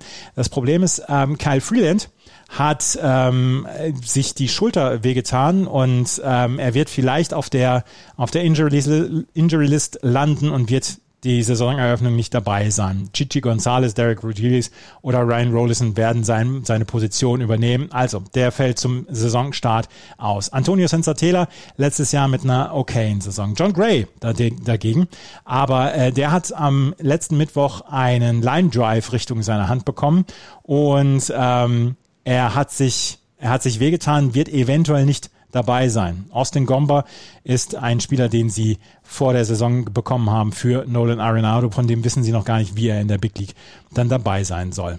Dann haben sie das Bullpen. Ich habe es eben erwähnt. Daniel Barth ist eine der besten Geschichten der MLB in den letzten Jahren. Dabei bleibe ich. Dann haben sie Scott Oberg. Scott Oberg ist eigentlich ein sehr, sehr hoch zuverlässiger Relief-Pitcher. Das Problem ist, der seit 2019 nicht mehr auf dem Mount gestanden, weil er das Thoracic Outlet Syndrom hat. Das ist ein Engpass-Syndrom der oberen Thoraxapertur oder Schultergürtelkompressionssyndrom. Das heißt, der hat, ähm, der hat in der Schulter hat er hat er Probleme, das, das Kompressionssyndrom, ich bin kein Mediziner, deswegen kann ich nicht sagen. Es ist aber eine Schulterverletzung. Dazu musste er sich letzte Woche dann noch wegen Blutgerinnseln unter das OP-Messer legen. Ähm, das äh, in seinem Ellenbogen. Das das wird, dadurch wird er jetzt dann ähm, wieder ausfallen und es ist das vierte Mal, dass er eine Operation wegen solcher Blutgerinnsel äh, angehen muss. Und er hat seit dem 16. August 2019 nicht mehr in der Big League gepitcht. Auf ihn kann man sich leider nicht verlassen. Wenn man, wenn er da wäre, wenn er gesund wäre, könnte man sich auf ihn verlassen. Leider kann man es nicht. Michael Givens, Carlos Esteves, Jairo Diaz, Yancy Almonte, Robert Stevenson, Jordan Sheffield, das sind die weiteren Relief-Pitcher. Bei den Colorado Rockies ist im Moment wirklich alles im Argen. Sie haben eine Mannschaft, die quasi auf dem Weg nach draußen ist. Ich glaube auch nicht, dass da so richtig viel Motivation bei den Alteingesessenen ist, das, das jetzt noch richtig rumzureißen. Wahrscheinlich wird Trevor Story eine richtig gute Saison spielen, weil er auf dem Weg nach draußen ist und weil er nächstes Jahr Free Agent wird. Vielleicht bekommt man von Charlie Blackman die eine oder andere gute Leistung. Vielleicht bekommt man von Hermann Marquez die eine oder andere gute Leistung. Äh, ich hoffe sehr darauf, dass Daniel Barth, der im letzten Jahr eine sehr, sehr schöne eine sehr, sehr schöne Statistik hatte, weil er 53 Batter gegen sich hatte auswärts und 53 äh, zu Hause hat er ähm, letztes Jahr gegen sich gegenüber gehabt, jeweils einen Home Run kassiert, jeweils im neunten Inning. Das ist eine schöne Symmetrie gewesen bei ihm, das ich noch gelesen habe. Ich hoffe, dass Daniel Barth eine gute Saison haben wird. Ansonsten ist das ganz klar Platz 5 und die Colorado Rockies von 2018 haben mit den Colorado Rockies von 2021 leider, leider, leider nichts mehr zu tun. Schlimm alles. Ja, es ist, äh, hattest du nicht einen Artikel rumgepostet, wo es auch quasi, oder war ich das, wo es um die, also gerade diese äh, Arenado-Trade-Geschichte bei den Rockies ging, dass der, der General Manager da auch nur Blödsinn macht, dass ja. der, der, der Owner nicht weiß, wo er hin will. Also auch so eine Franchise, die gerade irgendwie ihre Richtung wieder sucht. Ähm, ist ja ein Expansion-Team gewesen damals vor ein paar Jährchen. Ähm, irgendwie fehlt vor allem mir fehlt der Grund, warum du als als als äh, als Denver-Fan, also als Colorado-Fan in, in, Denver in dieses Stadion gehen solltest. Ähm, Trevor Story hast du angesprochen, völlig in Ordnung, aber es fehlt halt irgendein Grund, in das Stadion zu gehen und das ist halt schade dann immer. Ne? Du kannst ja im Umbau sein und du kannst ja sagen, Mensch, wir versuchen uns wieder auf einen neuen Weg zu bringen sieht man hier überhaupt nicht. Und ich, ich hoffe einfach nur, dass alle Contender einen guten Shotstop haben, sodass vielleicht die Giants nächstes Jahr Trevor Story als äh, Shotstop verpflichten.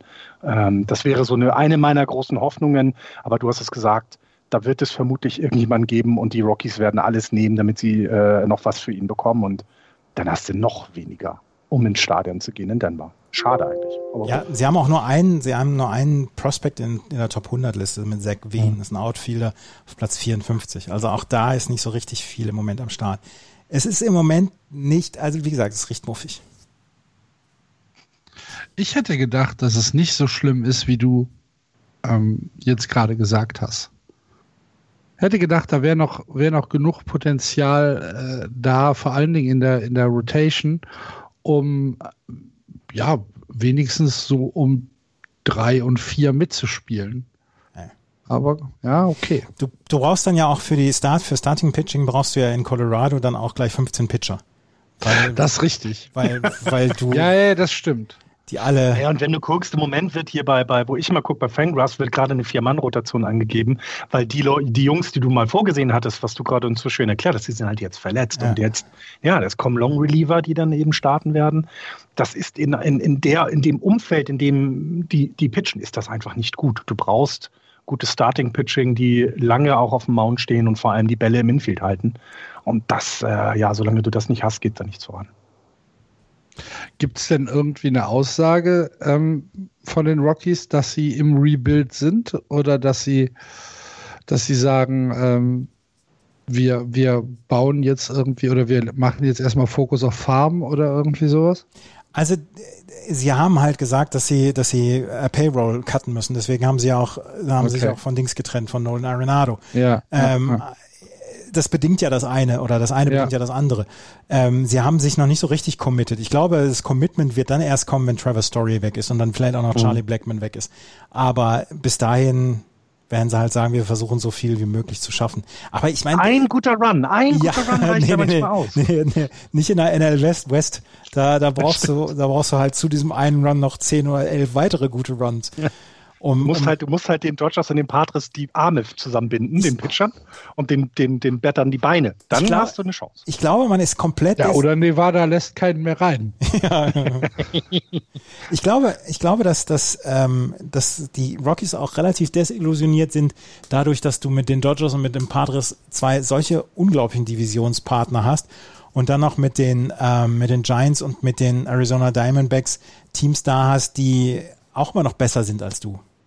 Und ja. Und vor allen Dingen ja auch genau. Und, du bist eben auch keine Riesenfranchise. Das darf man ja auch nicht vergessen. Das ist ja nicht so, dass du quasi irgendwie qua des Namens ähm, irgendwie auch Aufmerksamkeit äh, bundesweit bekommst. Ne? Das, äh, das, das kommt ja noch dazu. Und, und äh, jetzt unter uns Pastorentöchtern, wenn die Patres nicht äh, Trav Trav äh, Tetes Jr. hätten und Machado, würde auch niemand über sie reden, weil halt mit den Giants und den, den Dodgers halt zwei Teams dabei sind, die doch mehr Strahlkraft noch haben. Und die Patres haben es gut gemacht, die Rockies ey, wir müssen echt gucken. Ich glaube, wir werden die nächsten zwei Jahre, wenn Andreas die, weiter Vorsch die Vorschau dann weitermachen wird für, die, für diese Teams, ähm, äh, weil es ist immer schlimm, wenn du so deprimiert dann am Ende bist, ähm, äh, werden wir nicht viel Gutes über sie hören. Also, weil, weil ich sehe da, da nichts und äh, vielleicht muss auch oben der Kopf nochmal wieder äh, durchgewaschen werden und da vielleicht auch mal angefangen werden, um ein klares, klares Ziel auch zu sagen. Was, was wollen wir machen? Und das sehe ich hier gar nicht. Ich habe ja dieses Jahr wirklich nur den Bodensatz gehabt an Teams. Oh, jetzt ich hab, geht's wieder. Ich habe hab Detroit gehabt, ich habe Pittsburgh gehabt und ich habe die Rockies und gleich noch die Diamondbacks. Ähm, es sind, es sind aber bei allen Teams hat es mir mehr Spaß gemacht, das vorzuschauen, als, als auf dieses Dings hier, auf die Rockies. Also, da ist, da ist nicht so richtig viel Perspektive. Und wie gesagt, die waren so aufregend, die waren so toll. Ja, gerade mit äh, Story und Arenado, super Infield. Also da kannst du ja was draus machen. Wenn du das aber so verhaust, auch gerade die Arenado-Geschichte ist ja, dass sie ihnen damals ja den Vertrag gegeben haben und gesagt haben, wir wollen was um dich aufbauen. Wir, wir, wir, wir setzen auf dich. Und dann so ihnen Stich lassen, das tut ja auch dem Spieler weh und die Motivation ist dann weg. Wenn du das Gefühl hast, dass deine Franchise quasi in sich in keine Richtung bewegt, warum sollst du das denn machen? Also jetzt klingt bescheuert, aber ich kann die Spieler da ja sogar verstehen. Wenn es nicht vorangeht, warum sollst du vorangehen? Also übelstes, übelstes, äh, äh, übelste Führungsqualität äh, da. Also da muss was passieren, weil sonst, also jetzt mal ganz ehrlich, natürlich, wir reden ja über Expansion in der MLB. Ähm, vielleicht reden wir auch dann darüber, dass die vielleicht in ein anderes Bundesland gehen, ne? also in einen anderen Bundesstaat gehen. Und ähm, die Rockies, weil das ist eine Franchise, die niemanden interessiert so richtig. Und das musst du machen, dass du Interesse wächst. Und das tun sie derzeit nicht. Gut. Also beziehungsweise nicht gut. Aber dann schauen wir äh, mit Interesse nach Denver und äh, gucken, wie sich die Saison der Colorado Rockies entwickelt, ob sie wirklich so ähm, ja, am Boden sind, wie Andreas das vorausgesagt hat. Und äh, machen hier in unserer Vorschau weiter mit den San Francisco Giants. Wir gehen also noch ein Stück weiter westlich und äh, gucken, was denn da in der Bay Area los ist, Florian. Wie sieht's bei den Giants aus? Schaffst du es in weniger als 20 Minuten?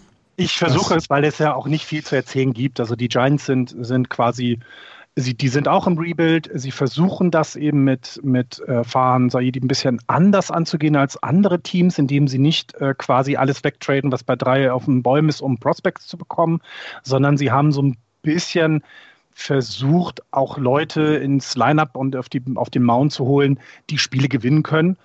Ähm, sie werden keine Rolle spielen, was die Playoffs angeht, nicht so wie im letzten Jahr. Da waren sie ja ein Spiel, ein Sieg davon entfernt, doch noch in die Playoffs zu kommen. Das wird es dieses Jahr nicht geben, auch qua der Stärke der anderen Teams davor.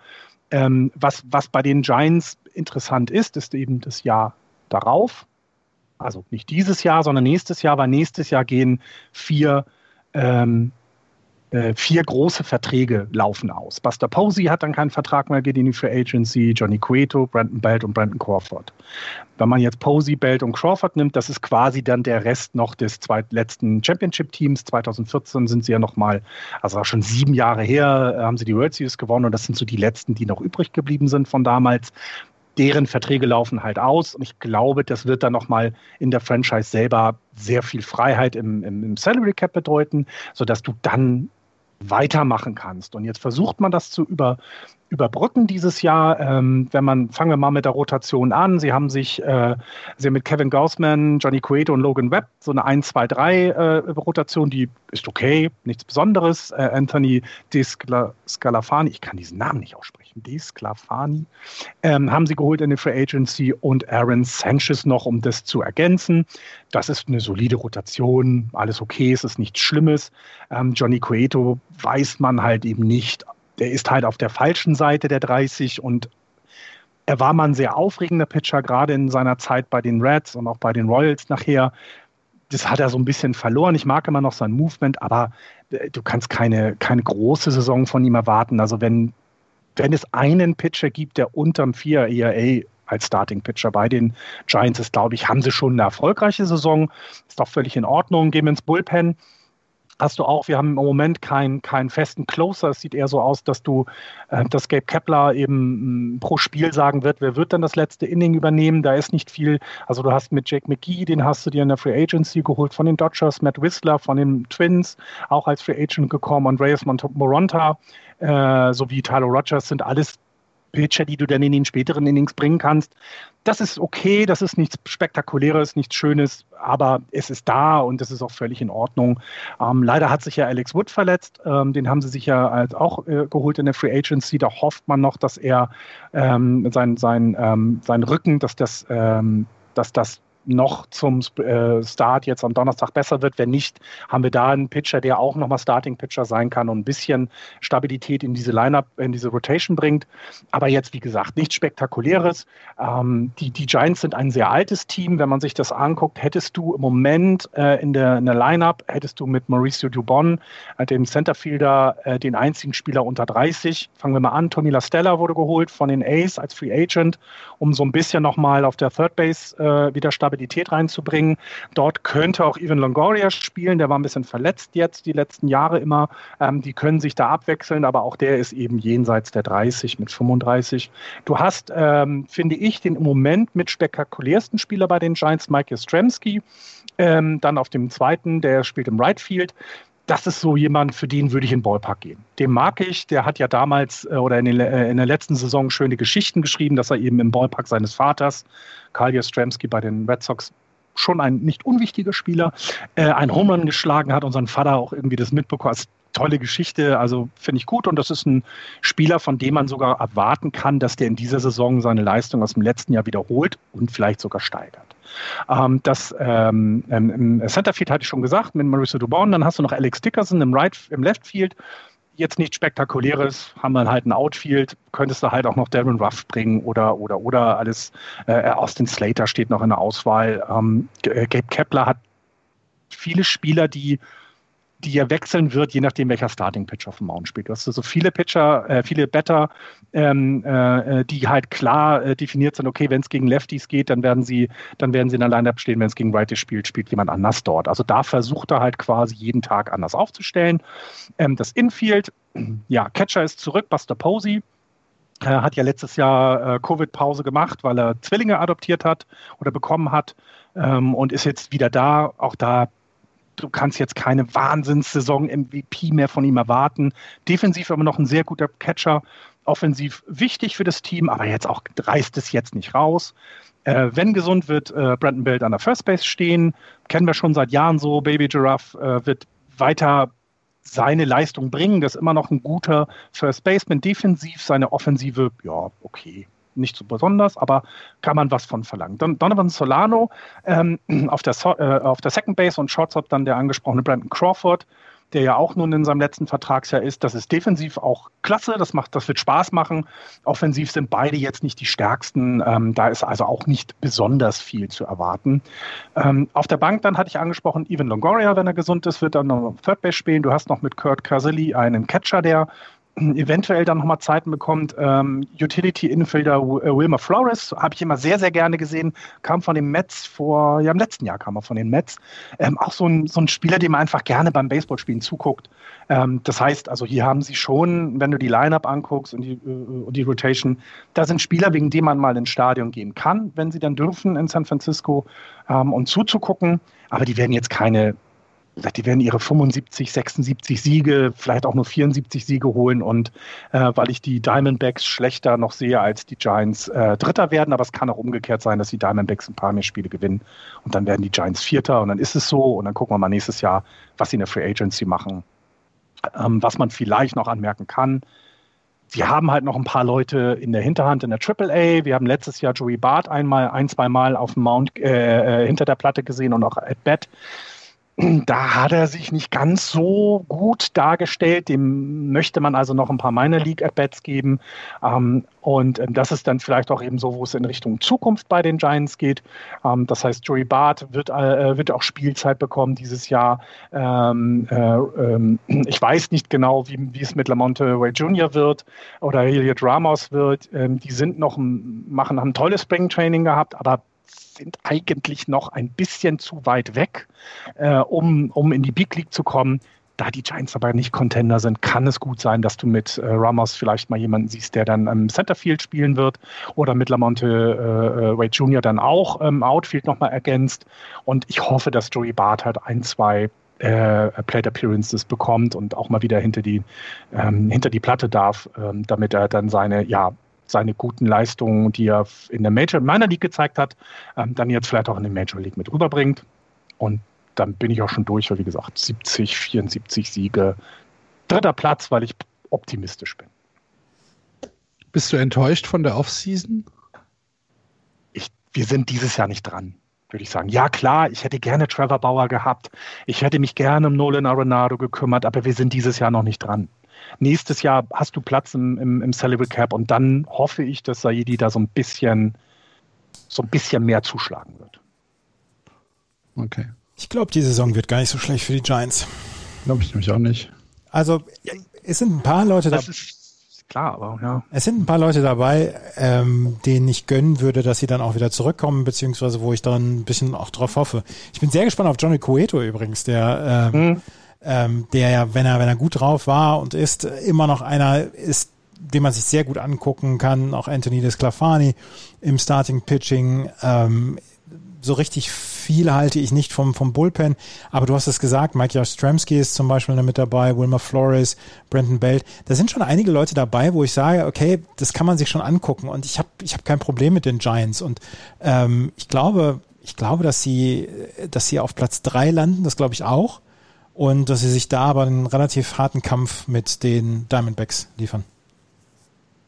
Also ich habe sie sogar relativ komfortabel auf Platz 3. Ich habe das würde ich aber doof ich, ja, ich bin, ich bin, ich bin tatsächlich ein bisschen auf die Diamondbacks gespannt, weil ich habe die Diamondbacks. Vielleicht habe ich da einen falschen Blick drauf gehabt, aber ähm, für mich sind die, sind die Giants äh, besser als die Rockies und die, Diamond und, und die Diamondbacks und relativ komfortabel auf Platz 3. Ich habe sie sogar äh, in einem Extended Playoff Race hätte ich sie sogar mit der Chance auf den zweiten Wildcard-Platz oder den vierten Wildcard-Platz. Da würde ich sogar mitgehen, weil ich glaube, wenn du wenn sie das machen, wenn sie die Expanded Playoffs haben, dann haben die Giants ja quasi auch etwas, worauf sie arbeiten können. Denn wir mhm. können uns sicher sein, dass die das Patres den Wildcard-Platz kriegen.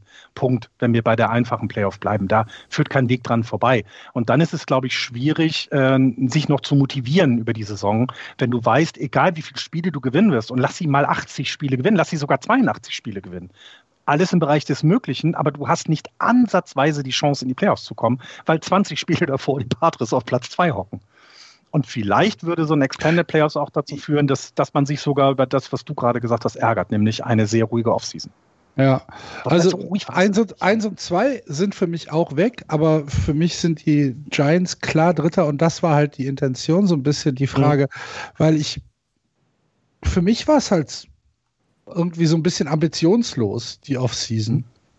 Es gibt schon, äh, es gibt gute Trades, finde ich. Also Alex Wood, finde ich, haben sie gut gemacht. Äh, auch die, die Scalafani und Aaron Sanchez. Also finde ich, finde ich alles nicht schlecht. Also das ist alles ganz gut ja, das gemacht. Das ist halt aber auch kein, das ist jetzt aber auch nicht wirklich äh, im Supermarkt sind die nicht abgeschlossen. Im mittleren die Kassierer nee, nee, nee, nee, nee, nee. No, no. Dass, sie, dass sie mit dem Schlüssel kommen. Ne? Das meine ich nicht, aber du wartest eben noch, äh, gerade wegen, den, wegen, den, wegen des nächsten Jahres, wartest du noch.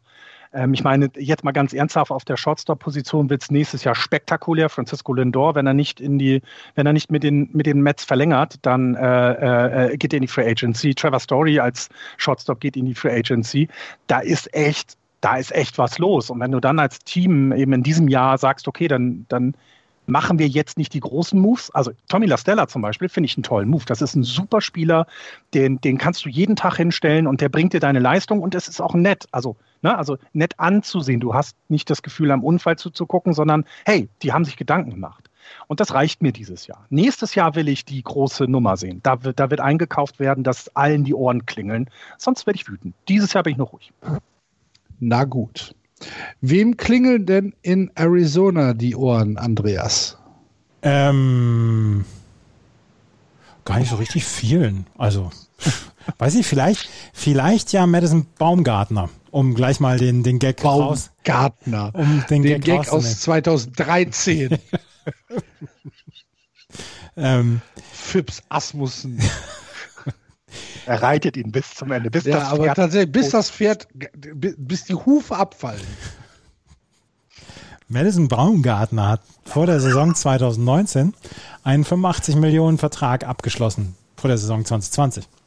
und ähm, hat damals dafür gesorgt, dass die Aufmerksamkeit durchaus größer war.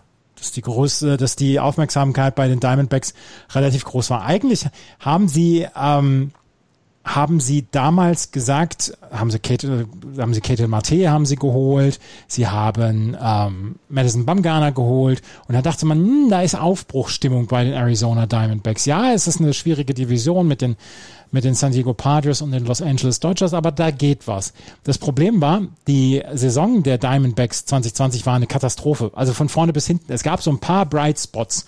Äh, Cole Calhoun zum Beispiel hat eine sehr, sehr lustige Slash-Line gehabt, weil der hat so ein bisschen, ja, der hat, der hat, äh, hat darauf geachtet, ähm, auf Base zu kommen. Hat einen 3,38er on Base Percentage gehabt, aber nur ein 2,26er Average gehabt. Das war eigentlich, eigentlich ganz lustig. Er kommt auf Base, aber so richtig viele Hits hat er nicht dabei. Er kommt, äh, ist eher für den Walk beziehungsweise für den Hit by Pitch da. Christian Walker, erste Base oder auf der First Base, war ganz in Ordnung. Nick Ahmed, hat einen, hat einen sehr teamfreundlichen Vertrag unterschrieben und er scheint wirklich ein richtig, richtig guter Spieler zu sein. Und ähm, er hat eine super Defensive, er hat einen ordentlichen Schlag. Ähm, das war ein, ein Bright Spot für die Arizona Diamondbacks. Und, und da möchte ich, dass, dass, dass sich alle mal so ein bisschen angucken, wenn sie Diamondbacks-Spiele in der neuen Saison sehen. Tim Locastro. Tim Locastro ist ähm, ein Spieler, der ähm, der schnellste Spieler der MLB ist. Er, äh, über ihn wird gesagt, er stiehlt die First Base.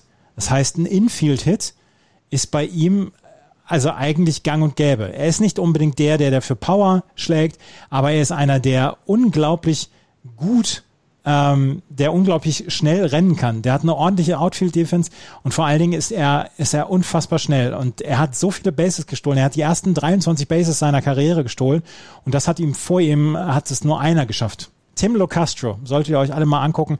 Ich habe mir ein 12-Minuten-Video von ihm angeschaut, wo es darum ging, er, soll, er sollte euer Lieblings-weirder Spieler sein weil es ist er, ist, er ist keiner, der die Bälle aus dem Stadion schlägt. Er ist keiner, der äh, überm Zaun hängt und die, die Defensive ähm, bereichert, beziehungsweise wo, wo man sich wie Jackie Bradley Jr. immer mal wieder im Staub kriecht vor seiner Defensive. Aber er ist unfassbar schnell. Und ähm, Infield-Hit ist bei ihm halt gang und gäbe. Das sind so ein bisschen die Bright Spots 2020 gewesen.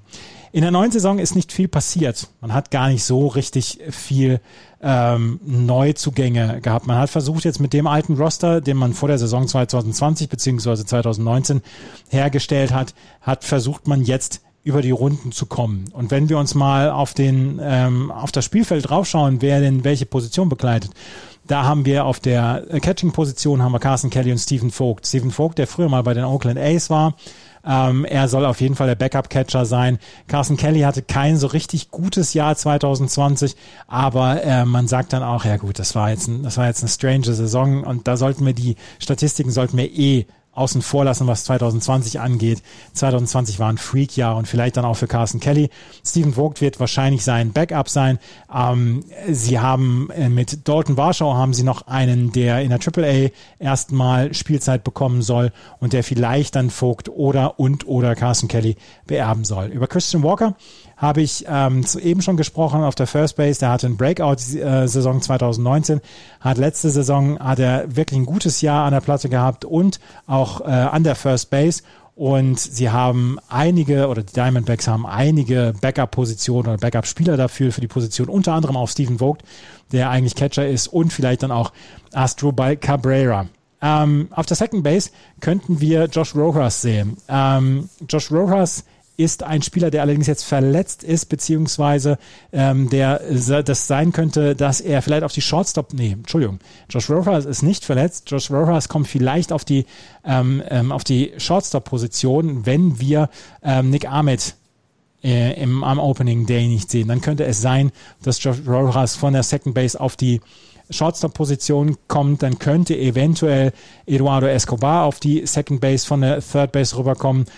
Ketel Mate könnte aus dem Outfield kommen, ähm, wenn er Second Base spielen kann, beziehungsweise wenn Nick Ahmed Shortstop nicht spielen kann, dann werden wir sehen, was Josh Rojas dann bekleiden wird, welche Position. Er wird auf jeden Fall im Opening Day Roster sein.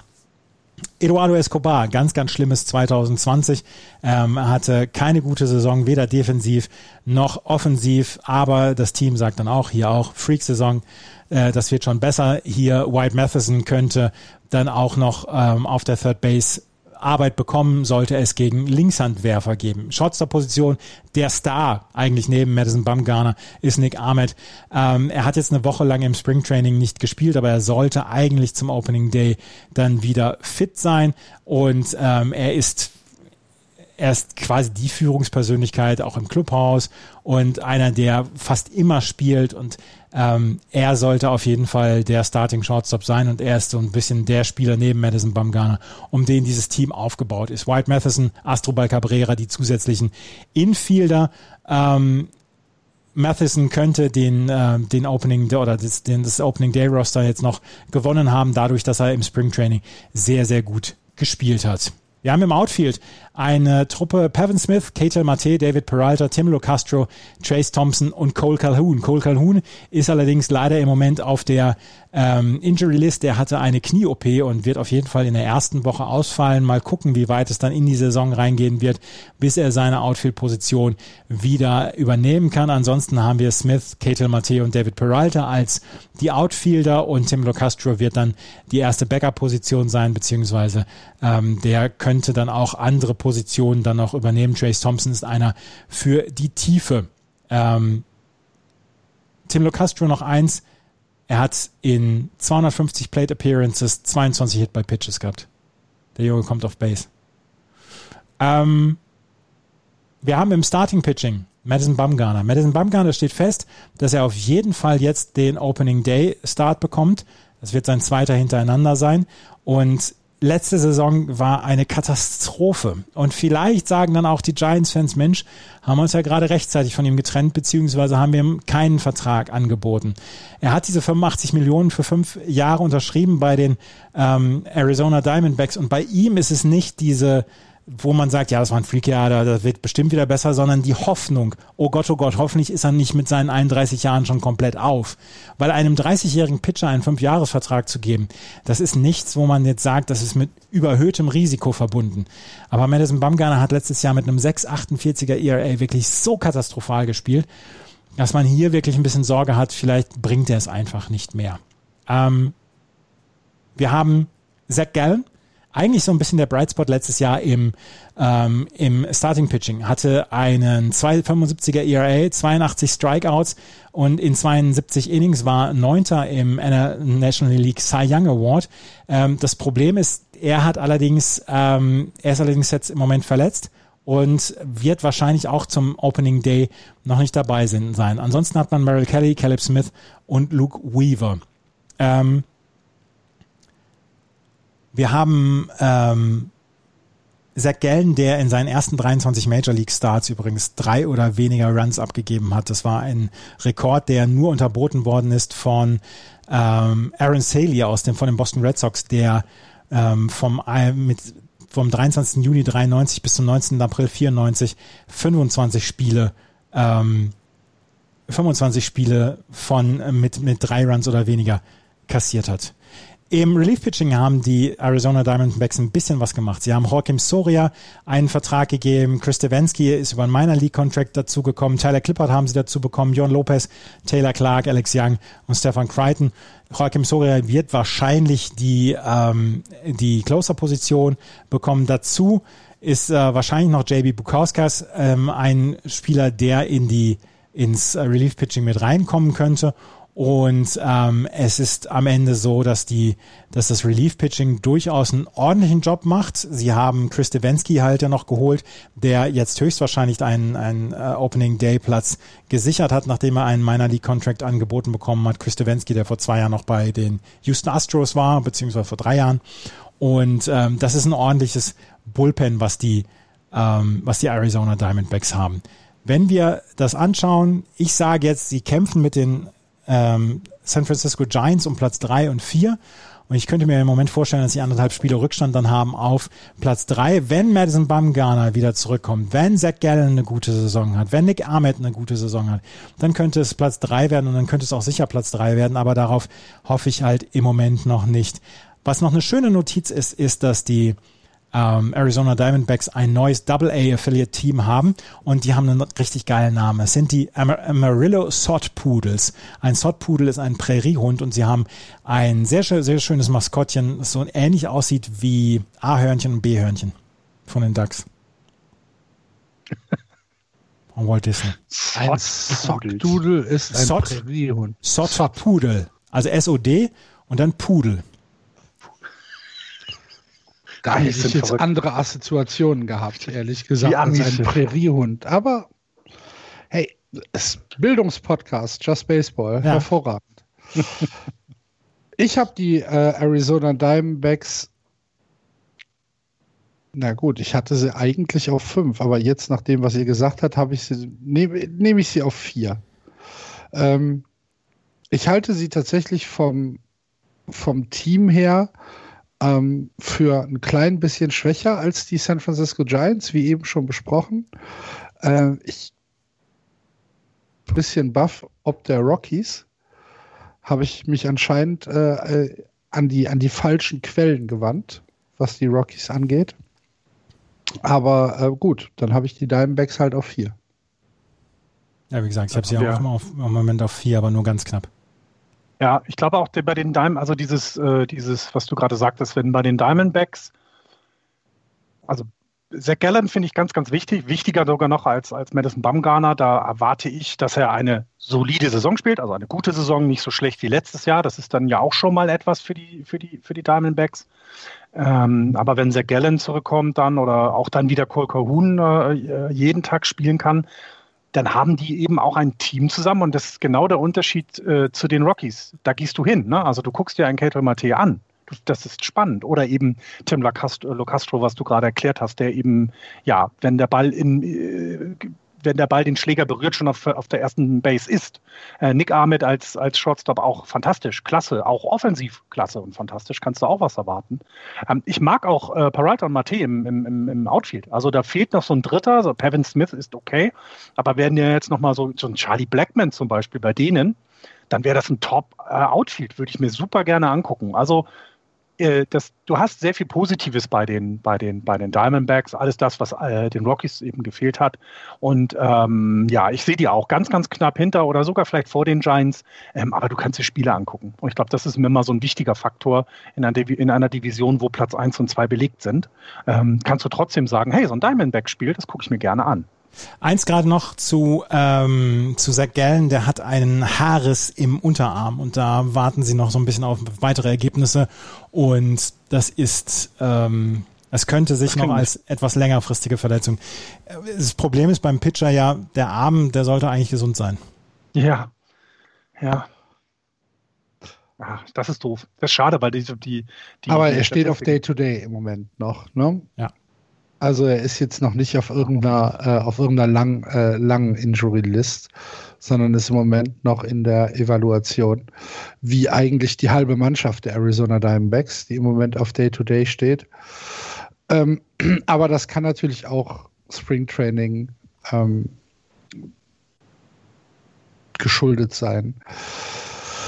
Gucken wir mal, können wir denn zusammenfassen, dass die National League West im Prinzip dreigeteilt ist? Wir haben ganz oben die Dodgers, dann kommt ein Strich, dann kommen die Padres, dann kommt ein Strich und dann kommen die Giants, die Diamondbacks und die Rockies. Ich würde sogar noch einen Strich machen nach den Diamondbacks und Giants, weil die Rockies sind außer Konkurrenz schlecht. Die, werden, die, werden, die werden in der National League die wenigsten Spiele gewinnen. Okay. Ja, na, Moment, Moment, die Pirates, die werden aber ein gewi- gewichtiges Wörtchen da noch mitreden. Ja, ja, klar, die werden sich um genau das, äh, um den First Pick quasi, äh, werden die sich äh, rumverlieren. Werden sie. Ähm, wir haben jetzt alle, wir haben jetzt die Division, das ist die einzige, wo wir alles gleich haben übrigens. Also wir haben alle fünf Plätze gleich getippt. Das haben wir äh, bei den anderen Divisionen nicht überall hinbekommen. Immer mal kleine Abweichungen. Ich würde von euch noch gerne wissen, wer der World Series Con, äh, Teilnehmer der jeweiligen Liga sein wird. Ich fange mal an. Die Dodgers gegen die Yankees. Tippe ich in der World Series, weil es immer noch eine Hoffnung ist, dass wir so eine World Series mal bekommen. Ich halte mich an Out of the Park und sage die Rays gegen die Dodgers. Ähm, also die Du Dodgers, glaubst doch nicht, dass ich noch einmal irgendwas gegen Out of the Park sage. niemals. Niemals. Niemals. Niemals. Ähm, die Minnesota Twins werden gegen die äh, Los Angeles Dodgers spielen. Ich wage jetzt einfach mal einen Außenseiter-Tipp. Ah, ist schön. Würde ich, würde ich sehr schön finden. Aber bei den Dodgers sind wir uns einig, ja? Ja, das ist, äh, ja, das ist, ist, tatsächlich, ja, ist keine schlechte Mannschaft. Die sind schon ganz okay. Die sind ganz okay, ja. Jetzt überleg dir mal, du musst gegen die 19 mal spielen. Das ist so ermüdend und dann sagst du dir, okay, dann gehen wir mal davon aus, dass wir davon vielleicht drei gewinnen. Und dann kommen die Patres und gegen die musst du auch 19 Mal spielen. Das, ja. das ist so, oh nein. Und äh, die äh, American League West wird ja in diesem Jahr wieder mehr Spiele äh, auch von der National League West bekommen. Ich glaube, die haben da auch nicht so viel Bock drauf. Gut, bei der American League West spielt es fast keine Rolle. Ja, okay, das ist auch wieder was. Das, das ist auch wieder was. Gut, liebe Leute, damit sind wir dann am Ende unserer Previews. Über die letzten sechs Wochen haben wir euch äh, über die einzelnen Divisionen informiert. Wir hoffen, ihr hattet da Freude, Spaß und vielleicht auch ein bisschen Info ähm, bei. Wenn euch das gefällt, was wir hier machen, wir freuen uns über eure Kommentare auf Facebook, auf Twitter, natürlich auch im Blog, wenn ihr uns einen Kaffee oder demnächst, wenn die Außengastronomie wieder öffnet, auch ein ähm, anderes Kaltgetränk ausgeben möchtet. Auf justbaseball.de gibt es unten rechts einen kleinen Button, da ist ein S drauf, das steht für Steady, da kommt ihr zu unserer äh, Unterstützerseite auf Steady. Das machen aktuell schon 45 Leute, vielen, vielen Dank dafür. Ähm, dass ihr Just Baseball unterstützt. Und wenn du das auch machen willst, freuen wir uns natürlich. Nächste Woche geht es dann los mit den ersten Spielen, die, wie gesagt, ab Donnerstag äh, hier gespielt werden, beziehungsweise in Amerika gespielt werden. Und wir werden dann ab nächste Woche wieder hoffentlich im Wochenrhythmus ähm, über das reden, was auf dem Feld geschehen ist. Und da freuen wir uns drauf. Wie am Anfang schon gesagt, sind wir alle sehr, sehr, sehr, sehr gespannt, was die Saison geben wird. Und ja, falls von euch niemand mehr was zu sagen hat, würde ich sagen, haken wir die Previews 2021 ab. So machen wir es. Ich hab. So machen wir es. Dann Play Ball. Tschüss. A new year, a fresh, clean start. It's like having a big white sheet of paper to draw on. It's a magical world. Let's go exploring. Tschüss. Ciao.